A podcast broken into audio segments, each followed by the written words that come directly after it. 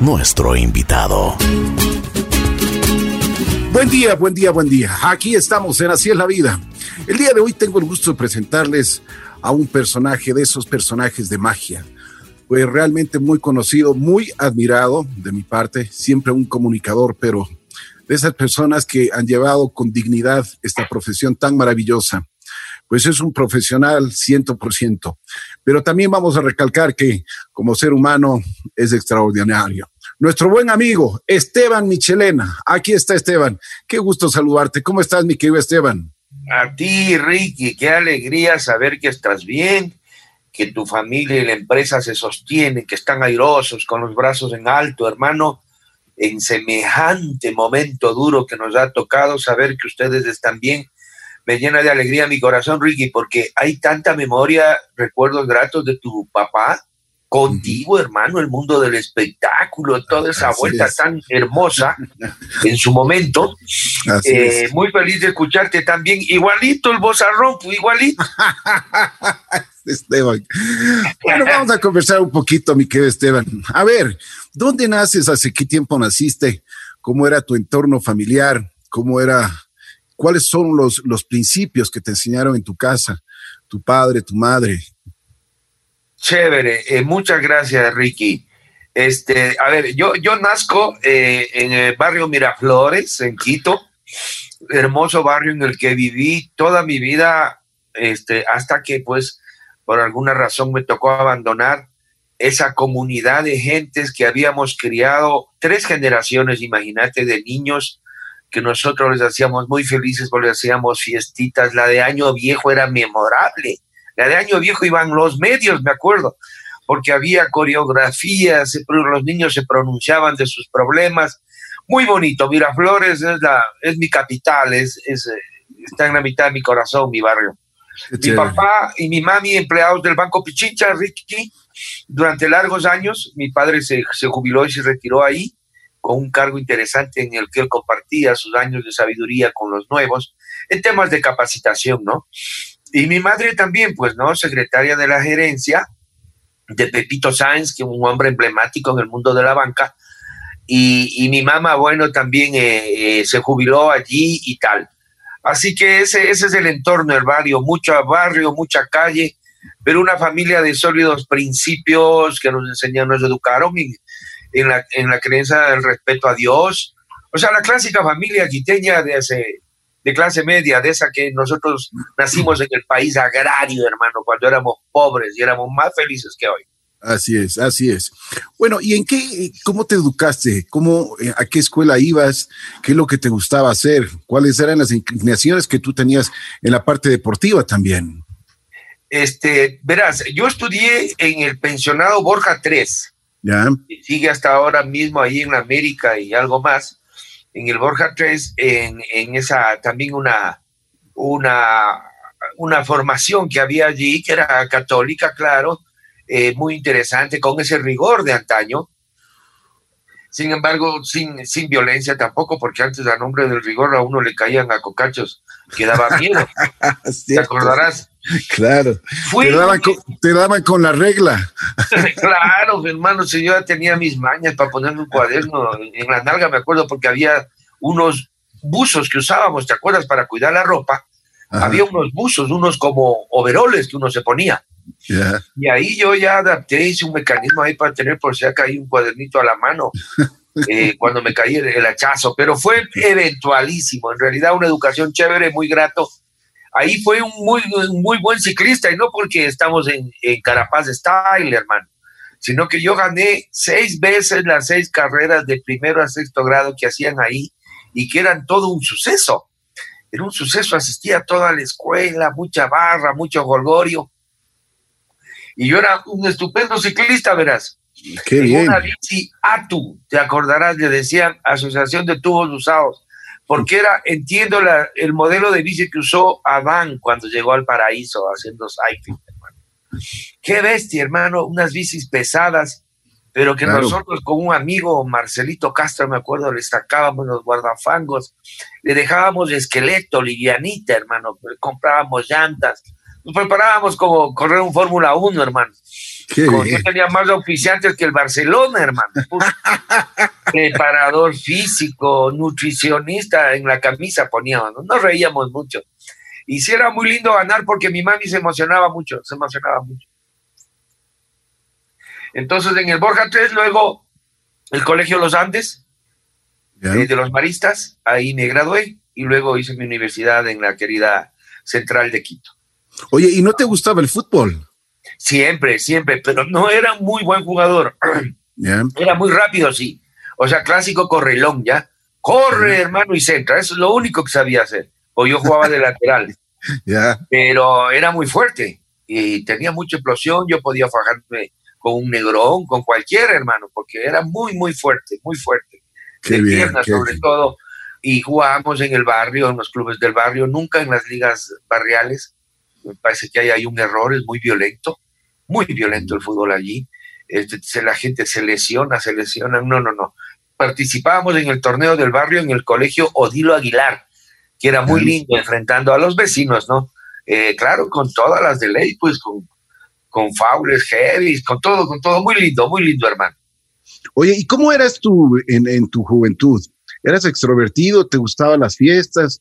¿Qué, qué, qué, es lo que hacías? Sí.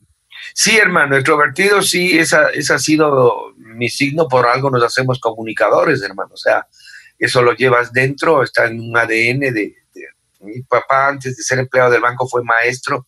A mí me encantaría la docencia, no he podido hacerla, porque es lindo transmitir a los que vienen más armas para que su presente y su futuro sea mejor. Y el cargo de maestro, que, que se ha devaluado, ¿no? Pero el cargo de maestro es una belleza, me parece muy, muy lindo. Entonces, este, extrovertido, claro, muy fiestero. Una vez nos dimos cuenta en el barrio, verás, que con la plata que podían darnos nuestros padres, clase media, pero, pero así caracterizada, una vez al, mes, pues al mes y pico una discoteca, era muy caro. Y decidimos formar un club social en el barrio, con una sala social que había allí y con la plata que recolectábamos, barreábamos dos días, hicimos ahí el club de fútbol, o sea, una organización comunitaria bien linda, verás, bien linda porque siempre se incorporó a los niños. Claro, a las fiestas no se les permitía entrar y es cosa de adultos, ¿no? Y claro, te toman los tragos y todo eso. Pero, pero muy lindo porque los niños también hacían sus fiestitas. Es decir, había una cosa comunitaria de que me arrepiento no haber intentado multiplicarla en otros barrios a través de la política, hermano. Porque el barrio es el núcleo de la ciudad, hermano, de la sociedad, del tejido social, el barrio es crucial. Ahí aprendes a respetar, a saludar. Nosotros nos enseñaron y enseñábamos a los niños a no botar basura. Ni siquiera en las fiestas del 31 había una comisión que, se alternaba y con escoba en mano, loco, lo que iba botando la gente, porque claro, se rompían las piñatas y, toda esa vaina, se recogía y sí teníamos unos principios de convivencia muy, muy bacanos. Porque verás, el condominio donde yo vivo, Ricky, es el segundo de Quito, el primero fue el de la Mañosta. Ya. Entonces, es la irrupción de los años 70 donde empieza a haber mucha, mucha obra gris, ¿no? Grandes eh, puentes, carreteras, porque es la primera plata del petróleo.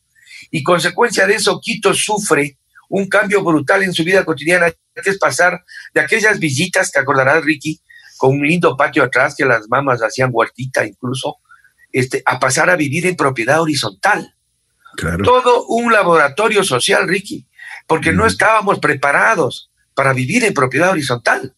Entonces, este, había veces, claro, reclamos serios porque hay gente que sube mucho el volumen de su estéreo, cosas así, hasta que se lograba domesticar, hermano, al, salvaje que llevas dentro y aprende a vivir en comunidad.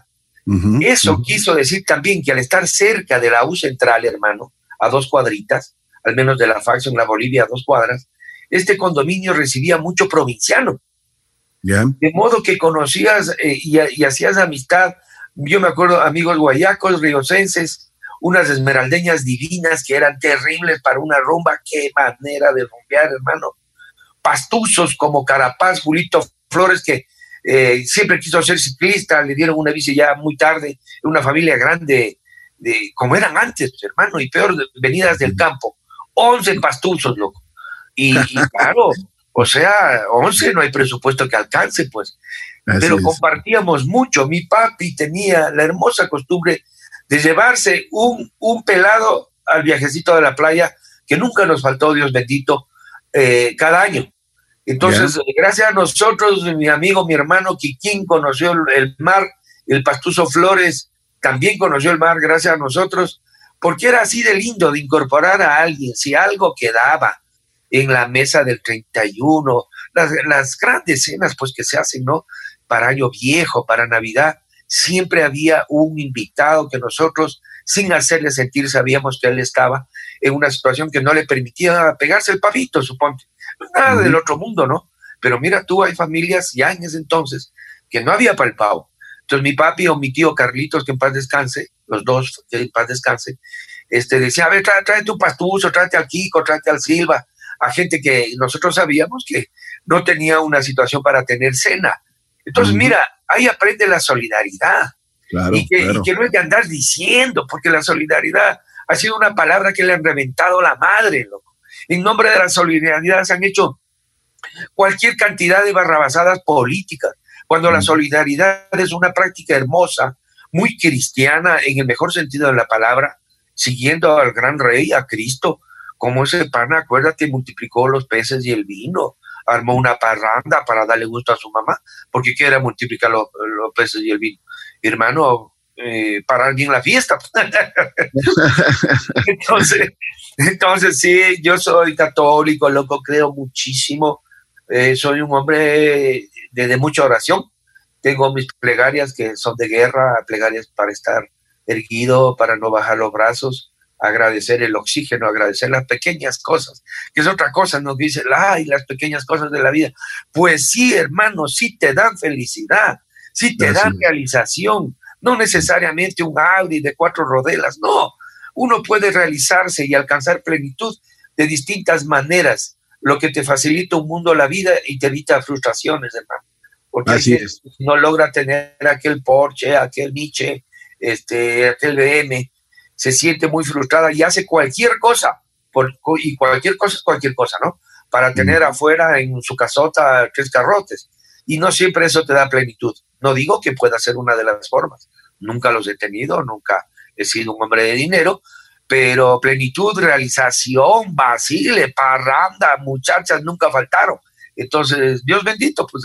Así, así es. Oye, pero eso denota también la formación que que tú tenías en tu hogar, en tu casa, denota, por ejemplo, el, gran corazón de tus papis con, con el compartir, con, con, con, el entregar, porque yo creo que si, como tú mismo dices, si tú puedes ayudar, lo haces silenciosamente, sin aspavientos y más bien... Por, sin así es, hermano. Exacto, y, sin hacer sentir mal a la gente, sino más bien de que esta gente pues eh, tengas, tenga un, un, un platito de comida o cualquier cosa, pero lo más importante también es el cariño y, la, y lo que le puedes entregar, ¿no? Claro, incorporar a alguien, ¿no? Es decir, este, eh, Ricky querido, tú sabes, nadie se quiebra por un platito más, loco. O sea, un plato más de una cena te lo inventas, tres, cuatro platos te lo inventas. Y lo compartes, involucras a una persona que, claro, este, sin hacerle sentir, nada, vente, mi hijo, siéntate, carajo, y coge tu presita y come tu arrocito de Coca-Cola, todas esas recetas tan lindas y tradicionales, ¿no? La lengua que hacen las, las viejas, más, ni una lengua, hermano. y era tan lindo porque sí se hacía la novena, había un regalito, un presentito, y listo, hermano. O sea, yo tuve mi primera bici recién, la mía, mía, porque usaba la de un amigo, recién cuando entré a la escuela, a los siete años, por ahí, en el primer grado, por ahí pero mientras tanto usaba la, de un amigo. Entonces ese amigo también se este, prestaba su bici. Nosotros, eh, eh, mi hermano Julito, ahora un distinguido abogado, era el tesorero nuestro. Entonces en el año viejo hacíamos billetes, Ricky, como para ir al almacén de tu papá y comprarnos un estéreo, así. Hacíamos plata porque nos disfrazábamos bien, teníamos viudas, teníamos luchadores y la, y la gente ahí pasaba una línea de buses distinta ya San Bartolo Miraflores, paraban los buses a que nos subamos porque era una cadena de jolgorio y la gente daba plata, y sí, loco, daban plata. Llegaban los empleados, los grandes, ¿no? Los de las generaciones más grandes que vivían ahí. Y ya venían turqueaditos, porque acuérdate, los en la oficina siempre se, se pega un trago. Claro, claro. Esos manes ya ponían billetes, ya no sueltos, ¿no? Claro, ya eran más generosos. Claro, ya después se andaban arrepintiendo, pero ya. todita esa plata la poníamos en una cajita. Ya. Que era sellada por el tesorero, el ahorita doctor Julito Michelena. Ese man sellaba la caja con, con masking, o sea, con tape y tal, se sellaban los fondos y se abrían en tremendo ritual al otro día, donde hacíamos la contabilidad y lo más lindo era ir una gallada, invitábamos a cualquiera al Playland Park, Ricky. Al Playland Park a comernos de entrada cada uno dos manzanas acarameladas, que una vuelta a la moscovita, deme cuatro, o sea, nos sentíamos unos príncipes, ¿me entiendes? Íbamos de taxi, pues, hermano. Cogíamos dos taxis y con la plata que, que, que, cuidaba, el que sería el procurador del barrio, que es mi hermano Julio, cuyos sobrantes el man invertía en pelotas, ¿verdad? Y, él cuidaba en la casa. No te daba la pelota, sino más porque había gente que perdía, pero por brutos, o sea, se olvidaban y cosas. Y había que hacer toda una gestión para conseguir una nueva pelota, para poder jugar al fútbol. Y con este man que ahora, claro, por eso es abogado, mira tú como los perfiles es chistoso, ¿no? Y ahora él es el apoderado de la Universidad Católica de la PUSE. Pues empezó cuidando la plata del año viejo. qué bien. Oye, ¿y cuándo fue, cuándo fue el primer contacto que tú tuviste con las letras? Me imagino que te gustó leer siempre, ¿no? Sí, sí, sí, verás. Yo tenía, tengo pues, mi, mi, querido hermano Javier, él es un muy famoso editor, tiene Paradiso Editores. Hacer libros en Ecuador es muy difícil. Volverle un negocio rentable que te permita tener un nivel de vida, ¿no? O sea, no, no, no puedes eh, sacrificarlo todo en nombre de una pasión que no te regresa nada. Pues él encontró la forma de volverle una actividad rentable. Tiene publicados como ciento y pico libros de ecuatorianos, por ahí extranjeros los que se lo merecen, pero él, publica ecuatorianos, publica política, eh, crónica, publica mucho periodismo, mucha investigación, eh, y él se hizo eso, mira cómo es la vida, cómo es el tema, ¿no? Así es la vida, hermano. Él era asmático, tuvo asma y de niño no podía salir a jugar porque se ahogaba y tenía que andar con esos respiradores horribles que había antes, ¿te acuerdas? Una cosa que te ponían en la nariz para que te iguales y, me imagino para, para que no te pasen más cosas, porque los ataques de asma son muy angustiosos. Entonces, él nos enseñó a leer porque él se pasaba leyendo y era increíble, verás, una vez se encerró, digamos, en el cuarto, ¿no? Eh, pasaba muchas horas encerrado y había sido que estaba haciendo un barco con palos de lado, igualito a los de las novelas del Tigre de Montprasem, de un escritor indio, es, eh, perdón, Emilio Salgari, no es indio, la colección de Emilio Salgari que eran unas grandes batallas de piratas, y él hizo un barco, igualito, ¿te imaginas, hermano? Con palos de lado. Y claro, era su soledad, ¿no? Y él nos enseñó a leer y después a oír jazz. Él se hizo muy, es una persona muy, muy culta, de súper culta. Uy, yo le llevo la maleta ese señor. Este, y nos enseñó a oír jazz, a oír blues, y, claro, de la música nacional se encargó mi papá. Él nos hacía oír en una radiolita hermosa. Hasta ahora me acuerdo la marca Telefunken, me acuerdo, alemana, el orgullo de los alemanes junto, al, junto a la selección de fútbol, creo un sonido, hermano, y nos hacía oír antes de liberarnos en la tarde que pasábamos afuera todo el día hasta la noche que ya llegábamos a reportarnos a casa. Eh, oíamos a Carlota Jaramillo, a Louis Armstrong, me acuerdo, fue el primer negro americano que yo escuché, era el Louis Armstrong, y uno a radionovelas, no sé si tú lograste conocerlas, Marcelino Panivino, que era la historia de ese niño que, que se hace amigo de Cristo, ¿no? que está crucificado y cosas. Era muy hermoso, hermano, porque al no tener la tecnología y las fuentes de entretenimiento que hay ahora, todo pasaba por la inventiva. Es decir, Marcelino Paguivino era un radioteatro que tú imaginabas al niño. En la portada del disco venía un niñito, era española la producción, me acuerdo. Entonces se oía Carlotita Jaramillo, me acuerdo porque eso le mataba a mi mami. Les decía, señora, les vea a estos burros a que oigan buena música porque claro, uno, ya, oía rock and roll, pues. Así es la vida, mi, mi Ricky querido. pero qué, Qué lindas anécdotas tienes, mi querido Esteban. Realmente me has, me has, hecho que me transporte, eh, bueno, en distintos, en distintos ámbitos y en distintas épocas.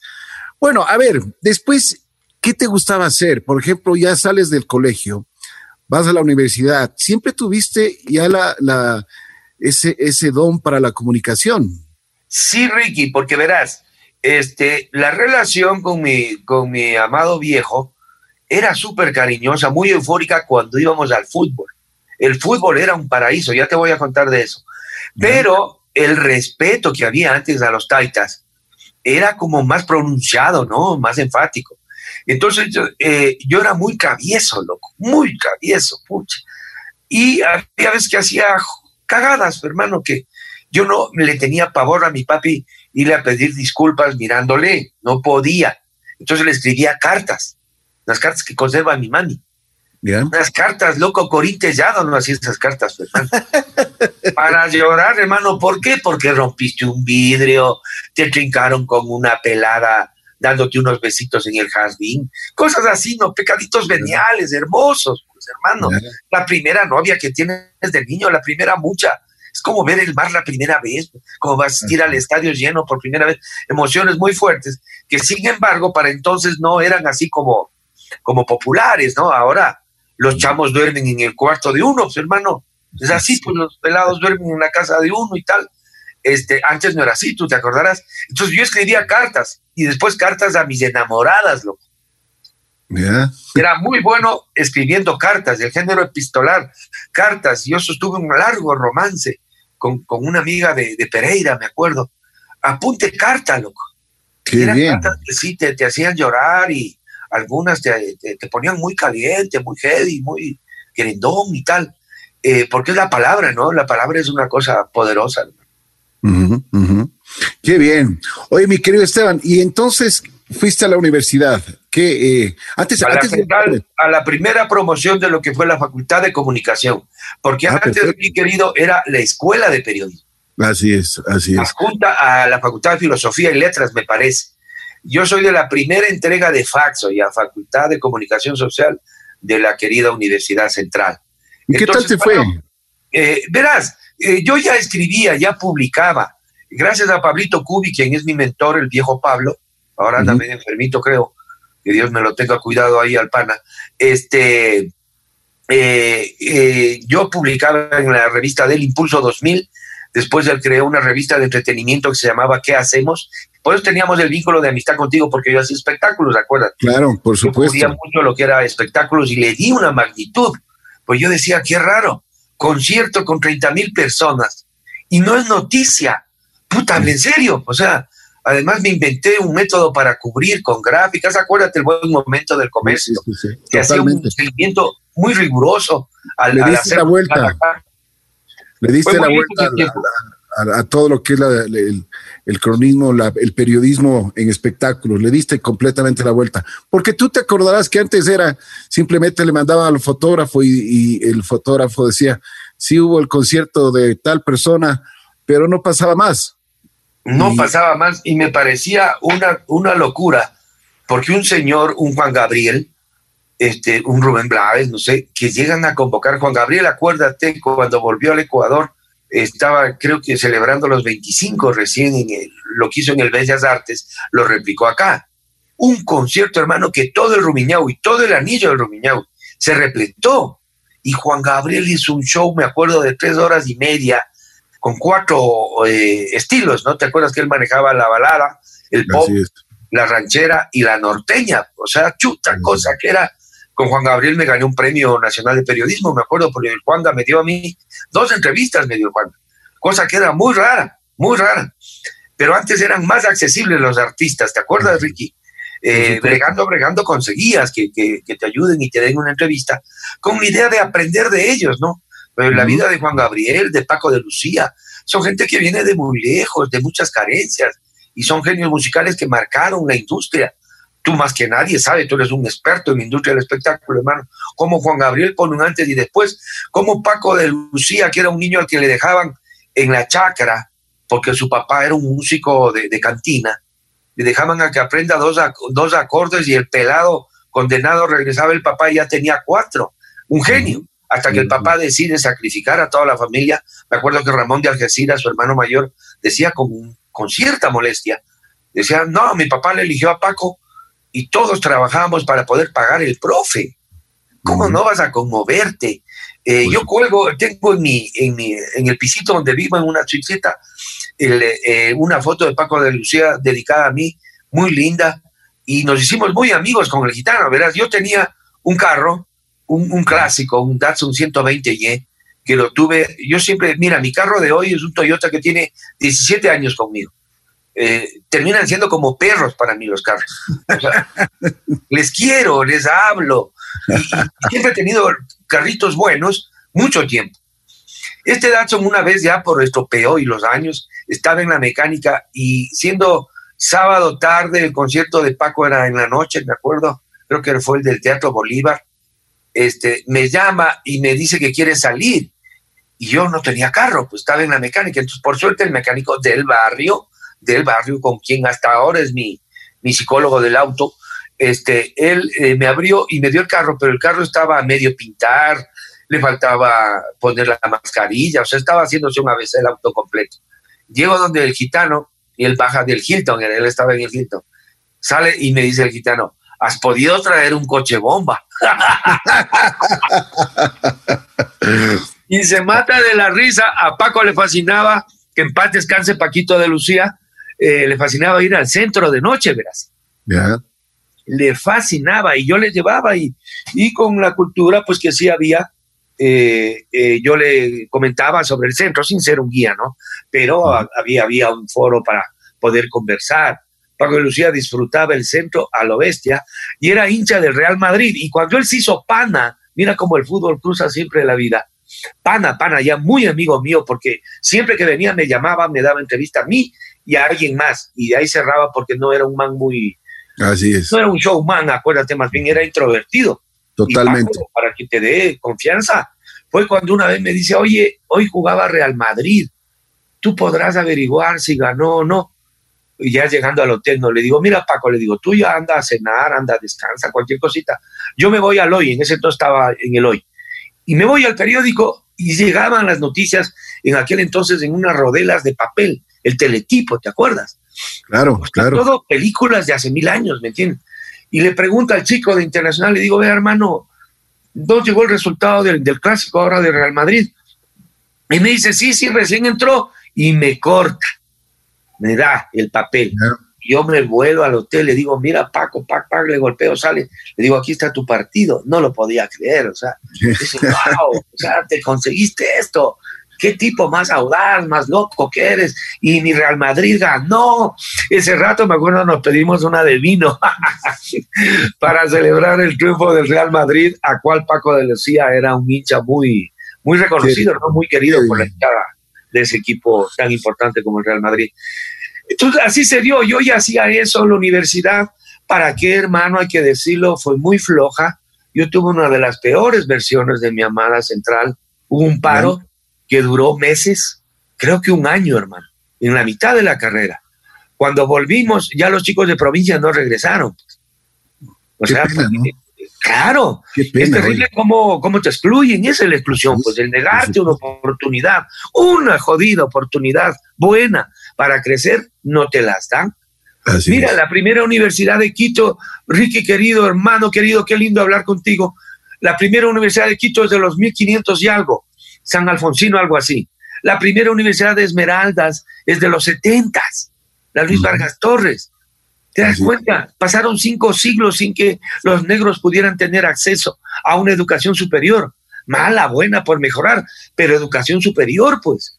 Así es. Pues mira, ¿no? Eso de la exclusión, eso que siempre me ha interesado, lo social ha estado en mí, no como lloradera, ni, ni como proclama política, porque ha habido una utilización perversa del arte y del dolor de los excluidos este, por parte de la política, porque ahí sigue, es, rentable tener excluidos, porque el excluido es más fácil que crea en que el siguiente es el redentor, pues, en vez de enseñarnos a trabajar, a, superarnos por nosotros mismos, generarnos una oportunidad.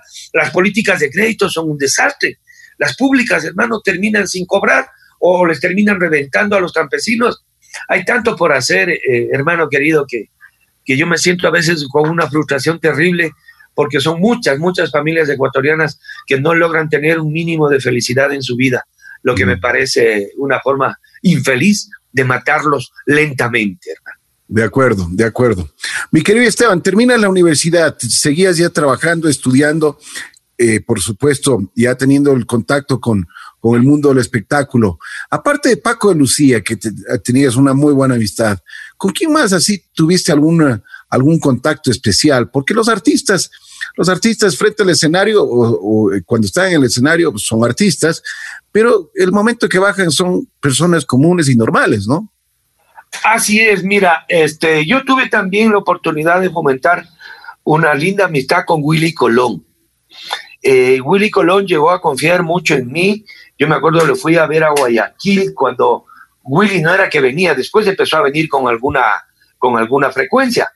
Eh, pero mira, el nivel de confianza con Willy, sin ser nunca que esto me involucraba a mí un periodismo complaciente con él.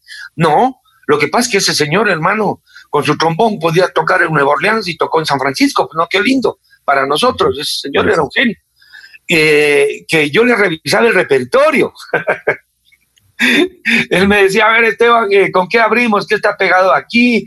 ¿Cómo será de armar la, la, la primera entrega, ¿no? El, primer set, que es el que, tú sabes, ahí se, se gana o se pierde el concierto, ¿no? En, los primeros 15 minutos es como en el fútbol. Ahí lo sientas a la gente y lo sometes, el cantante, ¿no? El artista.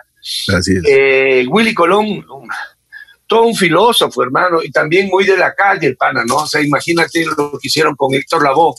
También le marcaron un antes y después a la, a la música y a, y a la cultura latinoamericana con otro enorme como Rubén Blades, que mira, en cambio yo a él nunca logré entrevistarle, siempre le he buscado, espero tener en algún momento esa suerte, pero hicieron pensar la, a la América Latina desde la urbe, desde el mundo urbano, lo que era muy, eh, eh, acuérdate, antes las canciones, vos hasta los panchos del son cubano, eh, eran canciones, músicas muy rurales, ¿no es cierto? se cantaba a las palmeras, al océano, a la cosecha, obviamente porque el mundo era agrario. Pero estos manes, este Willy, puertorriqueño, newyorqueño, digamos, este, se da cuenta que no, pues que en la, vida en la calle no hay pues el romance de las palmeras, sino un man que te quiere robar el trombón, pues.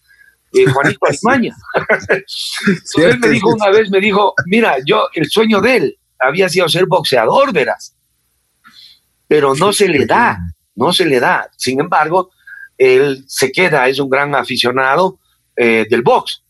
Tan aficionado que él solfeaba, eh, ¿te acuerdas Ricky cuando los chicos ya calientan la garganta antes de salir ya al escenario? Él solfeaba haciendo sombra frente al espejo. ¿Ya? Ahí hacía el, calentamiento. Oh, oh, oh, esas, esas vainas que hace para no vayan a lesionarse. Tiene que estar caliente la garganta de alguna manera. Este, él, él solfeaba haciendo sombra. Entonces hacía que boxeaba en BBD, el man además de cuando joven, un cuerpazo del desgraciado. Ahora, ahora está hecho un hecho una empanada triple, es terrible. si antes era un corviche, hoy es una empanada con refile, loco. y con él, él fue a mi barrio una vez a tomar cerveza ahí, no es que a chumarnos, ¿no? Pero en la tienda, dos cervecitas por fiestas de Quito cuando eh, el negro pasa hacia unas fiestas divinas, ¿te acuerdas que hubo un momento de fiestas de Quito que eran divinas? Que coincidía Willy Colón, que coincidía Wilfrido Vargas, coincidían estrellas del espectáculo en Quito. Y mira, la ciudad era muy feliz, claro, había sus claroscuros, ¿no? Se bebía demasiado, creo yo, sí creo, porque toda la, la industria del, del, trago era la que financiaba, ¿te acuerdas? Había muestras gratis y cosas, que eso creo que luego degeneraba en alguna tontera, sin los niveles de violencia de hoy. Pero esas fiestas de Quito que son emblemáticas y que creo que tienen ese mérito, el, el, negro Rodrigo Paz, él traía los bambán, era él pues muy, muy melómano, ¿no? Tropical, Rodrigo, y, y hacían traer ese, ese tipo de espectáculos. Que por otro lado venía Paco de Lucía, venían las sevillanas, eh, muy reconocidas. Una sevillana puesta en escena, hermano. Es hermoso. Y no por eso es que eres pro español o dado español. No, hermano, una sevillana es un espectáculo como la samba que algún día tienes que verlo, cara a cara. Este, porque hay tanta tontera que se habló después, ¿no? que se dan españoles. Hermano, cierto es que había gente que para ir a los toros se ponía, se vestía de cordobés y, y, mutaba su acento. Problema de él, pues, hermano. Allá. Claro, o sea, si tú estás feliz hablando como español y vestido de español, dale, es tu problema. ¿No es cierto? O sea, que es turro, es turro, pero y había críticas y después se terminó el tema de, de los toros. Para mí sí fue un golpe porque eso gravitaba, era lo que nucleaba la fiesta, ¿te acuerdas? Ah, y se ponía mucho negocio, mucho trabajo, trabajo, hermano. Todo el mundo vendía. La señora que vendía 30 empanaditas un sábado en las fiestas de Quito vendía 500. Y, acuérdate que, y, Esteban, acuérdate que venía toda gente de, de, Lima, de Bogotá, de Cali, venían españoles, todos los hoteles estaban llenos, todos los restaurantes estaban llenos. La señora, como tú dices, la señora que vendía la cervecita era, pero pucha, eh, hacía su agosto, pues. Exacto, era su agosto en diciembre, hermano. O sea, entonces, ok, hay nuevas tendencias animalistas a las cuales yo respeto muchísimo, pero negarle el sentido de arte a la fiesta eh, es imposible. O sea, recuerda que Serrat, Sabina, Paco de Lucía eran recontra aficionados. y no eras aficionado a ver, a ver el dolor del animal, que sí hay, y eso es, en verdad es, terrible, pero eh, negarle todo el, tema de una cultura ancestral que de alguna manera te toca, porque siempre andas diciendo, ¿no? Al otro discurso remboquete que lo han vuelto cualquier cosa, la diversidad, ¿no? La diversidad es uno, Ricky. Por eso uno puede saltar con un ñanda mañachi echarse un, andarele con Petita Palma en su marimba esmeraldeña o conmoverse ante lo que toca Paco de Lucía. Porque tú estás hecho de mestizo, eres un mestizo, portas sangre, genes mestizos. Entonces, por eso es que nos suena mi anda mañachi con el ñuca yacta, pero también te puedes intentar pegarte una sevillana y me pregunto dónde está el delito, pues. O sea, si vos eres un sujeto mestizo, eres hijo de la mezcla, te guste o no, eh, la, diversidad es eso, es uno. Por eso es que los niños de nuestras escuelas públicas deberían oír flamenco, deberían oír jazz, deberían oír necesaria, inaplazablemente ñanda mañachi, pero enriquecer su diversidad, su sensibilidad, que es la forma en que compareces a la vida. Así es la vida, mi hermano. Así es la vida. Me, me gusta la visión tan eh, espectacular que tienes, mi querido Esteban. Te felicito que seas así. Y así deberíamos ser todos en este mundo. Tener una la visión, orden, mi hermano. tener una, una, una visión amplia, amplia, porque así es lo que tenemos. En lugar de reducirnos, deberíamos ampliar este horizonte en muchísimas cosas, en la educación, en la comunicación, en nuestras formas, en nuestras culturas, porque ahora es el intercambio de las culturas. No podemos, no podemos ser excluidos nosotros de este mundo. Y eso Así es, es totalmente de, acuerdo, Ricky, totalmente de acuerdo. O sea, si hay toda una, una confrontación, ¿no? Pero la política tiene la, la, macabra este, costumbre de destrozarlo todo, hermano. Ahora la diversidad es motivo también de combate, ¿no? O sea, el que no se declara diverso ya es un estúpido. Primero, las libertades personales son inalienables y irrenunciables. Si yo quiero pintarme el pelo de verde y hablar en irlandés, es mi problema. Así sea de la tola, es mi lío, ¿no es cierto? Pero la inclusión y la diversidad son, son cosas muy hermosas, hermano. Este, ¿Qué más quiere ser mestizo? No, no sé si es que haya una raza pura, pero la sensibilidad, la apertura que te da para mirar la vida desde un punto de vista de un ejercicio orgulloso de tu mestizaje. Como te digo, desde ñanda hasta Paco de Lucía haciendo jazz, hermano, con su quinteto, eh, que te tocan, te tocan tu sensibilidad, porque te emociona. Entonces, no ha de ser gratis. ¿Por qué? Porque eres tanto de la música de Paco como la de los ñanda o de la Petita Palma. Qué rico. Imagínate, eres un montón de manes en un solo man. Divinos, hermano. Así es. Oye, mi querido Esteban, a ver, cuando después de, tú has tenido la, oportunidad de trabajar en importantes medios de comunicación como el, comercio, el hoy, eh, ¿cuáles han sido tus apreciaciones? ¿Cómo, cómo ha, habido alguna presión de, de, acuerdo a, los, a la línea editorial de, de estos medios de comunicación o siempre has tenido la libertad? No, yo puedo decir eh, que jamás tuve una orientación de un editor para decir, oye, anda este concierto por decirte, eh, y, y, sé muy crítico. No, nada que ver. No, hermano. Además, creo que yo en realidad sí innové mucho, es decir, yo le di el lugar que debía tener la industria del espectáculo en, el, en el, hoy, en un principio, y luego en el comercio. Porque yo siempre miraba con mucha atención. Yo soy muy fan de Carlitos Monsiváis. Carlos Monsiváis es un señor que nunca tuvo un título, por así decirlo, es un genio de la, de la sociología y de la historia contemporánea mexicana. Él tiene una serie de libros de cómo entender los mexicanos, eh, este, desde el barrio Chepito hasta los que en ese momento dicen que ahora Cancún está tomado por el mundo narco. Pero eh, él, él, pensaba mucho el ser mexicano. El, ser mexicano lo, lo, que a mí me orientó mucho en cómo acercarme yo al fenómeno de la cultura y la música popular o la música culta, que así le llaman entre comillas, ¿no? Es un tema de sensibilidad nada más, de gustos, te gusta o no te gusta más. Y en toda esta franja se cruza el fenómeno, hermano, de la tecnocumbia y la cumbia andina. La cumbia andina, yo la primera vez que le oí, le oí de una orquesta maravillosa de Cotacachi, que eran 40 profesores en escena, imagínate, o sea, como las big bands de Pérez Prado, de Tito Puente, una cosa brutal todos eh, los, los son buenos músicos, ¿no? Como los esmeraldeños tienen más ese contenido eh, artístico en, su sangre, en sus venas.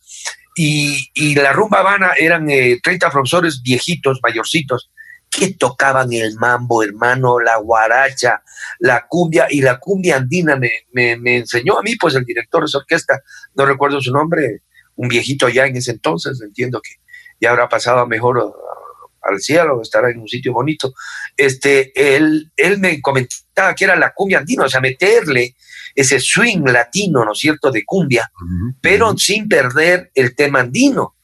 Y de allí vienen varias evoluciones y se genera la tecnocumbia, eh, que luego toma eh, un prejuicio, un acierto industrial cuando les ponen a las chicas, ¿no? O sea, chicas muy guapas, este, con falditas muy cortas, a cantar si es que cantaban, porque muchas veces no eran era un show de vedetismo, que tampoco es malo, pues hermano. ¿Dónde está lo malo que, que haya vedettes? O sea, si una chica hermosa decide ser vedette, que sea, pues hermano. Y mira cómo yo eh, escribí mucho sobre la rocola. Me interesaba mucho, yo para eso antes había hablado con Daniel Santos, con el Negro Beltrán, todos los de la Sonora Matancera, este Carlitos Argentino, yo la Sonora Matancera le entrevisté, le seguí ocho días en Manaví, en el bus con ellos. Qué maravilla. Eso, eso quiero que me cuentes, mi querido Esteban, porque yo soy un admirador de la Sonora Matancera. Bueno, eran unos viejos adorables, porque ya estaban viejitos, todos viejitos. Pero suponte eh, Celio González, eh, que tiene algunos éxitos inmortales pegados, este, quémame los ojos, algunos tiene pegados, Aquí había un gran conocedor de la Sonora del Cerquillo Gallegos. Él, tenía un programa especializado en la Sonora Muy, lindo, y con una data. Y con el Cerquillo nos topamos en Manabí. y, le seguimos. Cerquillo estuvo dos días nomás en Manta. Yo sí me embarqué en la buceta y nos fuimos a, a Picuazá, a, ¿cómo es? A, a, una serie de, eran giras internas, ¿no? Por Manabí. Y los conocí. Entonces, Celio González era un viejo que él me decía, mira, este, a mí todos me envidian. Él era pinterito el viejo, ¿no? Pintero, guapo. Me decía, mira, Damaso Pérez Prado me envidiaba, porque él nunca tuvo las rubias que yo tuve. Él tenía, pero las compraba. A mí me seguían. y le tenía pica porque se habían encontrado una vez en Machala, en las fiestas del banano. Recuerda que también gran momento del Ecuador, las fiestas del banano, pues del rey del banano y todo lo que se hacía ahí. Se habían topado a la orquesta eh, en un concierto, Celio González y Damaso Pérez Prado, imagínate, Damaso Pérez Prado, nada menos. Qué maravilla. Resulta que la orquesta de Celio no les llega, les llega tarde al otro día. Y Celio va y le dice, oye, préstame los chicos, ¿no? Para salir, o sea, haré una cosita breve, mi orquesta llega mañana, préstame, alquílame, ¿cómo le diría? cinco de tus muchachos para yo poder cumplir. Y Damaso Pérez se le niega. No. Le dice no. Y Celio González sale y hace tres canciones a capela. Y el público se vuelve loco. El público le saca en hombros a Celio González y no a Damas, hermano. Entonces él le declara el carifoca, le decían a él, ¿no? Dice, le decían así porque era feo, feo en serio, mandas a hacer un feo en Japón y no te traen a damas. Este señor consumía sustancias sujetas a fiscalización. Pero pititos, ¿no? Antes de, yo le decía, maestro, ¿y cómo va a cantar? Porque él, claro, fumaba un batecito, ¿no? Se hacía y se fumaba. Le digo, eso le va a ahogar. Y me dice, no, no, ya vas a ver, ya vas a ver, chico, no sé qué. eso me prende. Mucha confianza. y claro, yo estaba en el camerino, que es difícil estar, tú sabes, los camerinos, tanto en el mundo fútbol como en el mundo espectáculo, es un lugar casi único de la estrella, ¿no es cierto? Ahí se concentra y esto. Y él salía y hacía un show donde le hacía cantar más a la gente, ¿no? Porque la gente se sabía los éxitos de él de memoria y empezaba a hacer como, uno, como unas catas de karate, loco. Y se empezaba a desvestir, loco. se sacaba una leva preciosa que él tenía una leva azul que yo siempre dije, ojalá se olvidara algún lado. Le voy a hacer chumar. sí, exacto, para robarle la leva. Loco. Beltrán era, era muy, muy divertido, él contaba cachos en su show, chistes, para ir rellenando, ¿no? Porque las voces ya no eran las de antaño, pues, ¿no? Tenían que cuidar la voz mucho. Leo Marini era un lord inglés, hermano. El man podía estar la temperatura a 500 grados bajo sol, corbata, ceñida la corbata al cuello, ¿no? Un rigor de su pinta y una forma de dedicar las canciones a las mujeres que les mataba. Y no era el macho, pues el macho alfa no, era un señor muy delicadito. Decía, a ver, este, me dicen que aquí está Rosita Pérez, ¿no? A ver, Rosita, sé que te encanta, señora bonita, te va para ti. ¡Wow! Pucha, mataba. Una vez yo tuve el gusto de llevarle a mi mamá a un show de Leo Marini aquí en el Sabor Latino. ¿Te acuerdas de ese club? Wow, claro, claro. En Colón, eso fue de los Córdoba del Ramiro. Exacto. Todo un epicentro de, este tipo de música. Claro ahí, ahí actuaba Henry Fiol, actuó Willy también, creo, alguna vez, o por lo menos visitó. Todos, los duros ahí. Eh, claro, de, ese rubro, ¿no es cierto? Así es, así es. Y Leo Marini le dedicó una canción a mi mamá, mi mamá casi se muere, casi se muere porque que Leo Marini te dedique una canción, un bolero, no fue señora bonita, me acuerdo, un bolero muy lindo de los que él cantaba, además con esa look de profesor de universidad inglesa, o sea, guapísimo, ya viejitos, eh, divino hermano, la Sonora Matancera creo que es el primer fenómeno eh, mundial de música latina, ¿no es cierto? O sea, totalmente. Porque ellos llegan al igual que luego fuera la Fania All Stars con Willy, con Héctor, con toda esa gente, a, tocar en el Japón, es decir, hicieron giras por Alemania eh, y, ya su música trascendió la, la, esfera normal de que era la América Latina y el Caribe. La Sonora Matancera, luego viene la Fania, ¿no? El, invento de Johnny Pacheco, de Héctor Lavoe, de Willy Colón, de Rubén Blades y de este gran judío Jerry Masucci, para variar un judío, ¿no? El de la plata, el del negocio. Así es, así es. No ponen las manos de estos panas y lo hacen tan bien que lo vuelven plata, hermano. Oye, si sabes que el mundo está, está manejado económicamente por ellos, ¿no? Totalmente, esos señores. Está comprobado. Son muy, buenos para eso, son increíbles. Oye, mi querido Esteban, bueno, a ver, y sigamos, sigamos en, en, tus episodios y en tus anécdotas. Hay una cosa que, y te agradezco mucho, un día me regalaste un, un libro que, realmente me, gusta, le, tuve la oportunidad de leerlo. El Atacame Stonic. Ah, esa, esa, esa es mi gata preferida, hermano. Estuve, estuve cuando tú hiciste el lanzamiento, tuviste la gentileza de invitarme, pues realmente fue una noche muy especial, una, una cosa muy, muy bonita, me acuerdo siempre, y bueno, con el cariño y la amistad que siempre hemos tenido, tuviste la gentileza de entregarme este libro. ¿Cómo te fue? A ver, quiero que me cuentes ahora un poquito con detalles, porque te metiste en el mundo, en un mundo del fútbol, te metiste en, el mundo de, de, una provincia hermosa que es Esmeraldas. Yo tuve la oportunidad de estar 28 años recorriéndola. Me gusta su gente. Eh, no estoy de acuerdo cuando muchas veces dicen que no hacen nada. Yo creo que sí hacen muchísimo los que no hacen nada son los políticos, porque los políticos se han aprovechado muchísimo de, de, la, de, de, la gente, ¿no? De la gente humilde, claro. O sea, mira, Esmeraldas, eh, yo empiezo a, a, ser muy fan de ellos, porque, y de ahí surge la novela, porque mi mami me llevó una vez, mi mami nos daba premios muy especiales, verás. ¿Te acuerdas que había las, las famosas sabatinas? Que claro, claro. Llegaba examen oral, pues ante los taitas de todo el curso y los profesores sentados, toda una cosa que era terrible. Pero si nos iba bien en las sabatinas, mi mami nos llevaba a cenar italiano, así de simple. Había un restaurante italiano, el Rincón de Italia, no me acuerdo, pero nos ponía ternos, hermano. El terno de la primera comunión, el del uniforme, pero terno y corbata sentaditos ahí, yo me acuerdo, claro, yo, ¿qué, qué vas a ver? Tallarín, o sea, tallarín ha de ser, ¿no? Había una copa de helado de como 50 centímetros, se llamaba la copa favorita. Hasta la idea de la copa de la, la que se ganó el Carapaz ahora, pero en helado. Pues aquí uno salía zumbado de comer riquísimas pastas, que ahora se, se llaman así, es, tallarines, como yo les llamo, este, y esa copa de helado. Entonces, ese era uno de los premios. Y a mí una vez algo hice bien, creo que fue por lo de las bicis, me llevó a verle a Petita Palma. ¡Qué belleza! Un distinguido hotel de acá. Petita joven. Puche, hermano.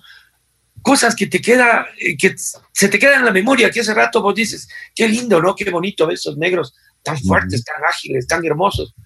Pero después es que te diste cuenta que eso se te metió en el corazón que se hizo un jardincito donde ellos tocan ahí en tu corazón para ti.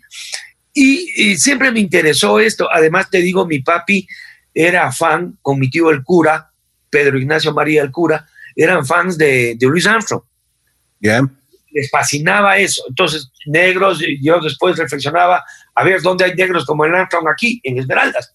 Entonces me hice muy cercano a Petita, a los chihualeros, a los futbolistas de allí. Con Iván Hurtado hicimos un trabajo social muy lindo, con un programa que nos ayudó la CAF, me acuerdo. Eh, es, tu pana, es tu pana, Iván, ¿no? Muy entrañable, amigo, muy entrañable. Ah, hemos aprendido mucho los dos.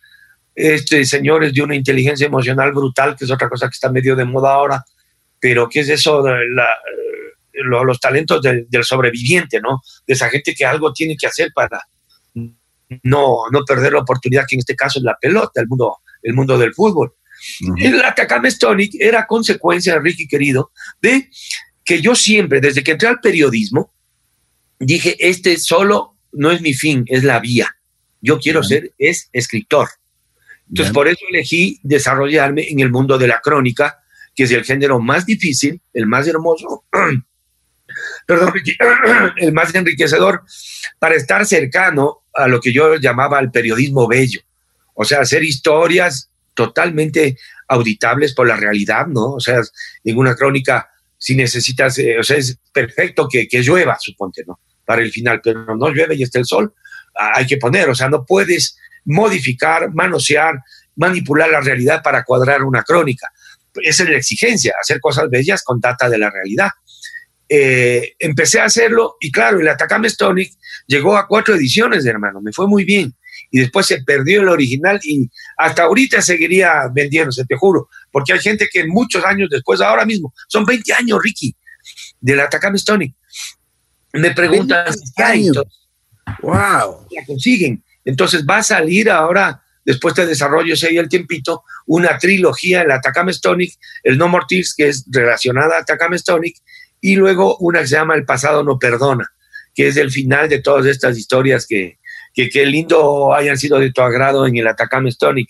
Me ha dado muchas satisfacciones, unos cuantos pesitos para farrear, este, y, no mucho más, porque acá no hay industria, acá no hay industria, o sea, ese, ese libro eh, es una película andando, el Sebas Cordero estuvo interesado mucho tiempo luego desistió, no por eso es que yo me resentí ni nada, yo lo aprecio, le admiro un mundo al Sebas. Este, él quería hacer la película y eso hubiera sido un hitazo, Claro, claro. Pero bueno, la vida, hermano. Ese, libro, ese libro con una editorial y si hubieras estado en otros, en otros países, te hubieran dado mucho más, más cabida, ¿no es cierto? Sí, hermano, y sobre todo la oportunidad de poder ser solamente escritor, porque, ok, la comunicación está muy cerca, ¿no? Pero eh, tú ves, o sea, un Robert De Niro no es que trabaja de noche haciendo balances, hermano, o sea. Este, esa, esa me gustó, esa me gustó, hermano. y son gente que logran ser porque tienen las condiciones propicias para desarrollar su genialidad, pues. Exacto, exacto. Hay tanta generación de nuevos cineastas, ¿no? Y qué mm. duro se les hace. Terminan haciendo productoras para cubrir medios, o sea, cuando en realidad son genios. Yo he trabajado con varios peladitos divinos, hermano, que solo una vez, yo me acuerdo haciendo en un hotel de Esmeraldas, en, eh, en no es en Samen, más abajo, ah, caramba, eh, unos hoteles muy lindos que hay, full lujo, muy lindos. Eh, nos salió un trabajito para hacer el vídeo institucional, el vídeo de uso del hotel, las normas, todo ese, paquete que es lindo, ¿no? Y, voy con un pelado de estos, no le conocía yo. Eh, Sara, que es mi jefa, mi hija, que tú una vez la entrevistaste, me acuerdo, muy lindo, cuando ella cantó con Aute, ¿te acuerdas? Así es, así es. Generoso y hiciste una notita en la radio. ella me dice, ¿vas a trabajar con este pelado? Ya, pues ya entonces le digo, a ver, este, eh, hacerte unas tomitas de interiores primero. Y me dices, ¿qué quieres? Kubrick, me nombra un poco de directores. ¿En qué estilo quieres? Yo me quedé corto. Le digo, hacete unas tomitas lindas, hermano. una cultura cinematográfica, el pelado. O sea, los dos podemos hacer una foto de una wiki, ¿no? Pero si este le hace, tiene otro vuelo. Son los artistas. ¿Me entiendes? O sea, son gente genial que, que lastimosamente en nuestro medio no, no tienen el espacio, la oportunidad propicia para desarrollarse, ¿no? Porque claro, no uno dice, oh, Robert De Niro. A ver, Robert De Niro tiene filmadas, ¿qué? 700 películas. ¿Cuántas son buenas? 50. ¿Cuántas son inolvidables? Tres. Así es, pues. De acuerdo. Acá filmas en toda tu vida tres películas, nunca vas a llegar a la perfecta y después ya terminas haciendo otras cosas. Es terrible que no hay industria naranja aquí y, hermano, es una fuente de trabajo y de realización para muchas personas, pero no, no, no le damos bola. Esperemos que el presidente Lazo tenga esto como un ítem. Yo, ¿sabes qué haría? Yo llevaría el desarrollo de la industria naranja a Esmeraldas, hermano. Ahí, un mega estudio, una cosa linda para que la gente haga la música, el cine, un sed, o sea, un estudio, un estudio, estudio, ¿no? Grande. por supuesto. Para generarles oportunidades a esa gente que siempre les hemos dado la espalda y curiosamente son los únicos que nos dan emociones tan fuertes como la primera clasificada al mundial, ¿no? Atacame uh quiere de fútbol, el No Mortis es la saga del cuidador de autos. ¿Te acuerdas de ese personaje que era un paralítico, un, señor que vivía en su sillita de ruedas cuidando autos? Es la historia de él, cómo él llega a eso, a perder sus piernas en la guerra, después de haber sido boxeador, futbolista, un héroe del underground. A mí un amigo me decía, esto es una plegaria, Esteban, yo he llorado. Nunca en Atacame Stonic me daba ganas de beber. de, agarrarme una pelada. Me dice, acá me has hecho solo llorar. Dos veces le tapé tu maldito libro contra la pared. Le digo, no, o sea, hay partes divertidas.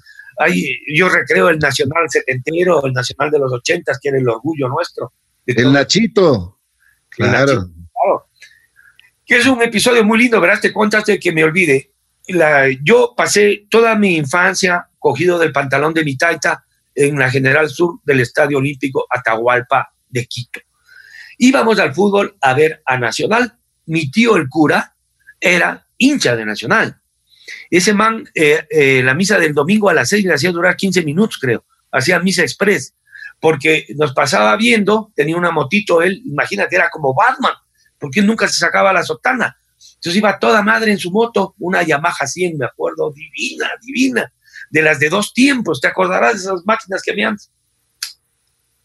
Y él decía, saltaba el nacional, ¿no? Poco de pasposos, de negros, de cholos, de riocenses y tal, y me decía, hijo, esta es tu arcilla.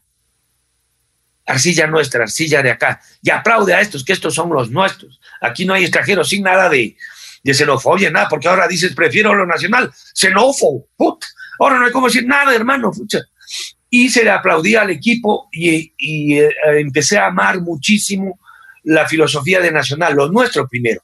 Sí, claro, claro. pero sí, primero lo mío, después lo mío y tercero lo mío. Si Exactamente. Bien, que sabe hacer mejor las cosas, que venga y enseñe y además pague un impuesto, porque ese señor le quita trabajo a otro de los nuestros. Entonces, a ver, señor, venga, gane su sueldazo, muy bien, es usted un genio, pero aquí me dejas capacitando cuatro cholos, pana. No te vas si no me capacitas cuatro. Entonces, entonces, hermano, tú de alguna manera incluyes a la gente. O sea, claro, porque hay genios, sí los hay, porque se han desarrollado en países que permiten que tú te desarrolles, acaso que somos una tarea de mudos. Lo que pasa es que no hay oportunidades, hermano. Así es, así es. Oye, y a propósito, ¿cómo te llevabas con Alex? Bien, bien. Eh, una entrevista de él también ganó un premio. Eh, era difícil de hablar, ¿ah? de pocas palabras. Exacto, exacto. No para hacerle una entrevista completa, le entrevisté tres veces. Porque además era en el tiempo que la selección entrenaba en Parcayaco. Ya. Eh, que no eran las condiciones de ahora, que tienen unas instalaciones cinco estrellas, ¿no? En la casa de la selección es hermoso, todo eso. Los, los primeros, los pioneros, Iván Hurtado, Ulises, todos esos galanes, esos guapos nuestros hermanos que nos llenaron de orgullo, entrenaban en donde los militares con agua fría, o sea, eh, no era, pues, hermano, en el Hotel Cinco Estrellas. Y en esas condiciones salieron adelante. El mundo del fútbol a mí me ha enseñado muchísimo, ¿no? Eso que decía mi tío el cura, lo de la arcilla, es una filosofía que tiene otro club en el mundo que es el Atleti Bilbao, del País Vasco, donde solo juegan vascos y, y eh, parientes de vascos, o sea, tienes que tener eh, línea familiar vasca para jugar ahí y no aceptan nadie que no sea vasco. y tú ves la filosofía no es excluirle al, al, extranjero, sino el privilegio, la exaltación de lo propio, primero. De ahí te abres al mundo, pero tienes que ser de un sitio para ser del mundo. Mira lo que hizo Carlos Vives, es genial, pues hermano. Claro. Pero Carlos Vives hace lo vallenato, o sea, parte de una esencia orgullosamente colombiana que luego le lleva al mundo y ahora hace lo que le da la gana y así toca el timbre, ya es un hit. Toca el timbre con los Vives, ya, éxito. ¿Por qué? Porque los toco yo, no me abren. Oye, pero, pero sabes que una de las cosas que, por ejemplo, ahora que topas de Carlos Vives, Carlos Vives eh, se dio cuenta de que tenía que eh, meterse en sus raíces y lo hizo. Y esas raíces la puso un poquito de, de sazón, cocinó bien y, le, y, y, y, lo dio al mundo, ¿no? Recuerda que él como baladista, no, no, era un, no, pues no, no, no. Un man del montón. Pero cuando se da cuenta de algo que es eh, que ahora decimos, no, es obvio. Eh, creo que fue el Gabo el que dijo, primero tiene que ser de un sitio, de un pueblo, de un arenal, de donde sea, pero tiene que ser de ahí. Después, siendo de ahí, vas por el mundo. Pero si no te diluyes, el Guaira Pamusca, acuérdate, los hijos del viento, o sea, ¿quiénes serán estos manes que no tienen un himno, no tienen una canción? Exacto. Ecuador no tiene un trago oficial, Ricky. ¿Te das cuenta? Los mexicanos, ¿con qué celebran? Con tequila. ¿no es cierto? Los, los, ingleses, los irlandeses con gin, los italianos con vino, los colombianos con aguardiente. Acá no tenemos un trago marca. ¡Qué loco, hermano! Ahora el presidente Lazo convocara a un concurso de todos los barman del Ecuador a dar con el cóctel que nos represente. Porque aquí te tomas la punta, eh, hay, hay, ciertos tragos, ¿no? Que la biela esto, que ni sé qué, la tuvo biela, pero no es un trago que te... ¿El canta claro, no te parece? O, o, el pájaro azul? Claro, pero mira que se terminan quedándose en lo regional, pues. Claro, totalmente. O sea, el canta claro es un riquísimo aguardiente y el, y el pájaro azul también. Este, pero vos no ves que en la mesa de Ricky Cueva para el brindis de Año Nuevo esté un canta claro. Así es, así es. Porque no tenemos un trago nacional, hermano. O sea, desde ahí tenemos gravísimos problemas. Nuestros héroes son de mentira. Ese cuento que nos metían de chiquitos de Abdón Calderón, cuatro plomazos, dos misiles, y seguía con la bandera, hermano, cogida por un clip de lomo. No, pues hermano. Después te das cuenta y no le puedes mentir a un niño sobre sus héroes.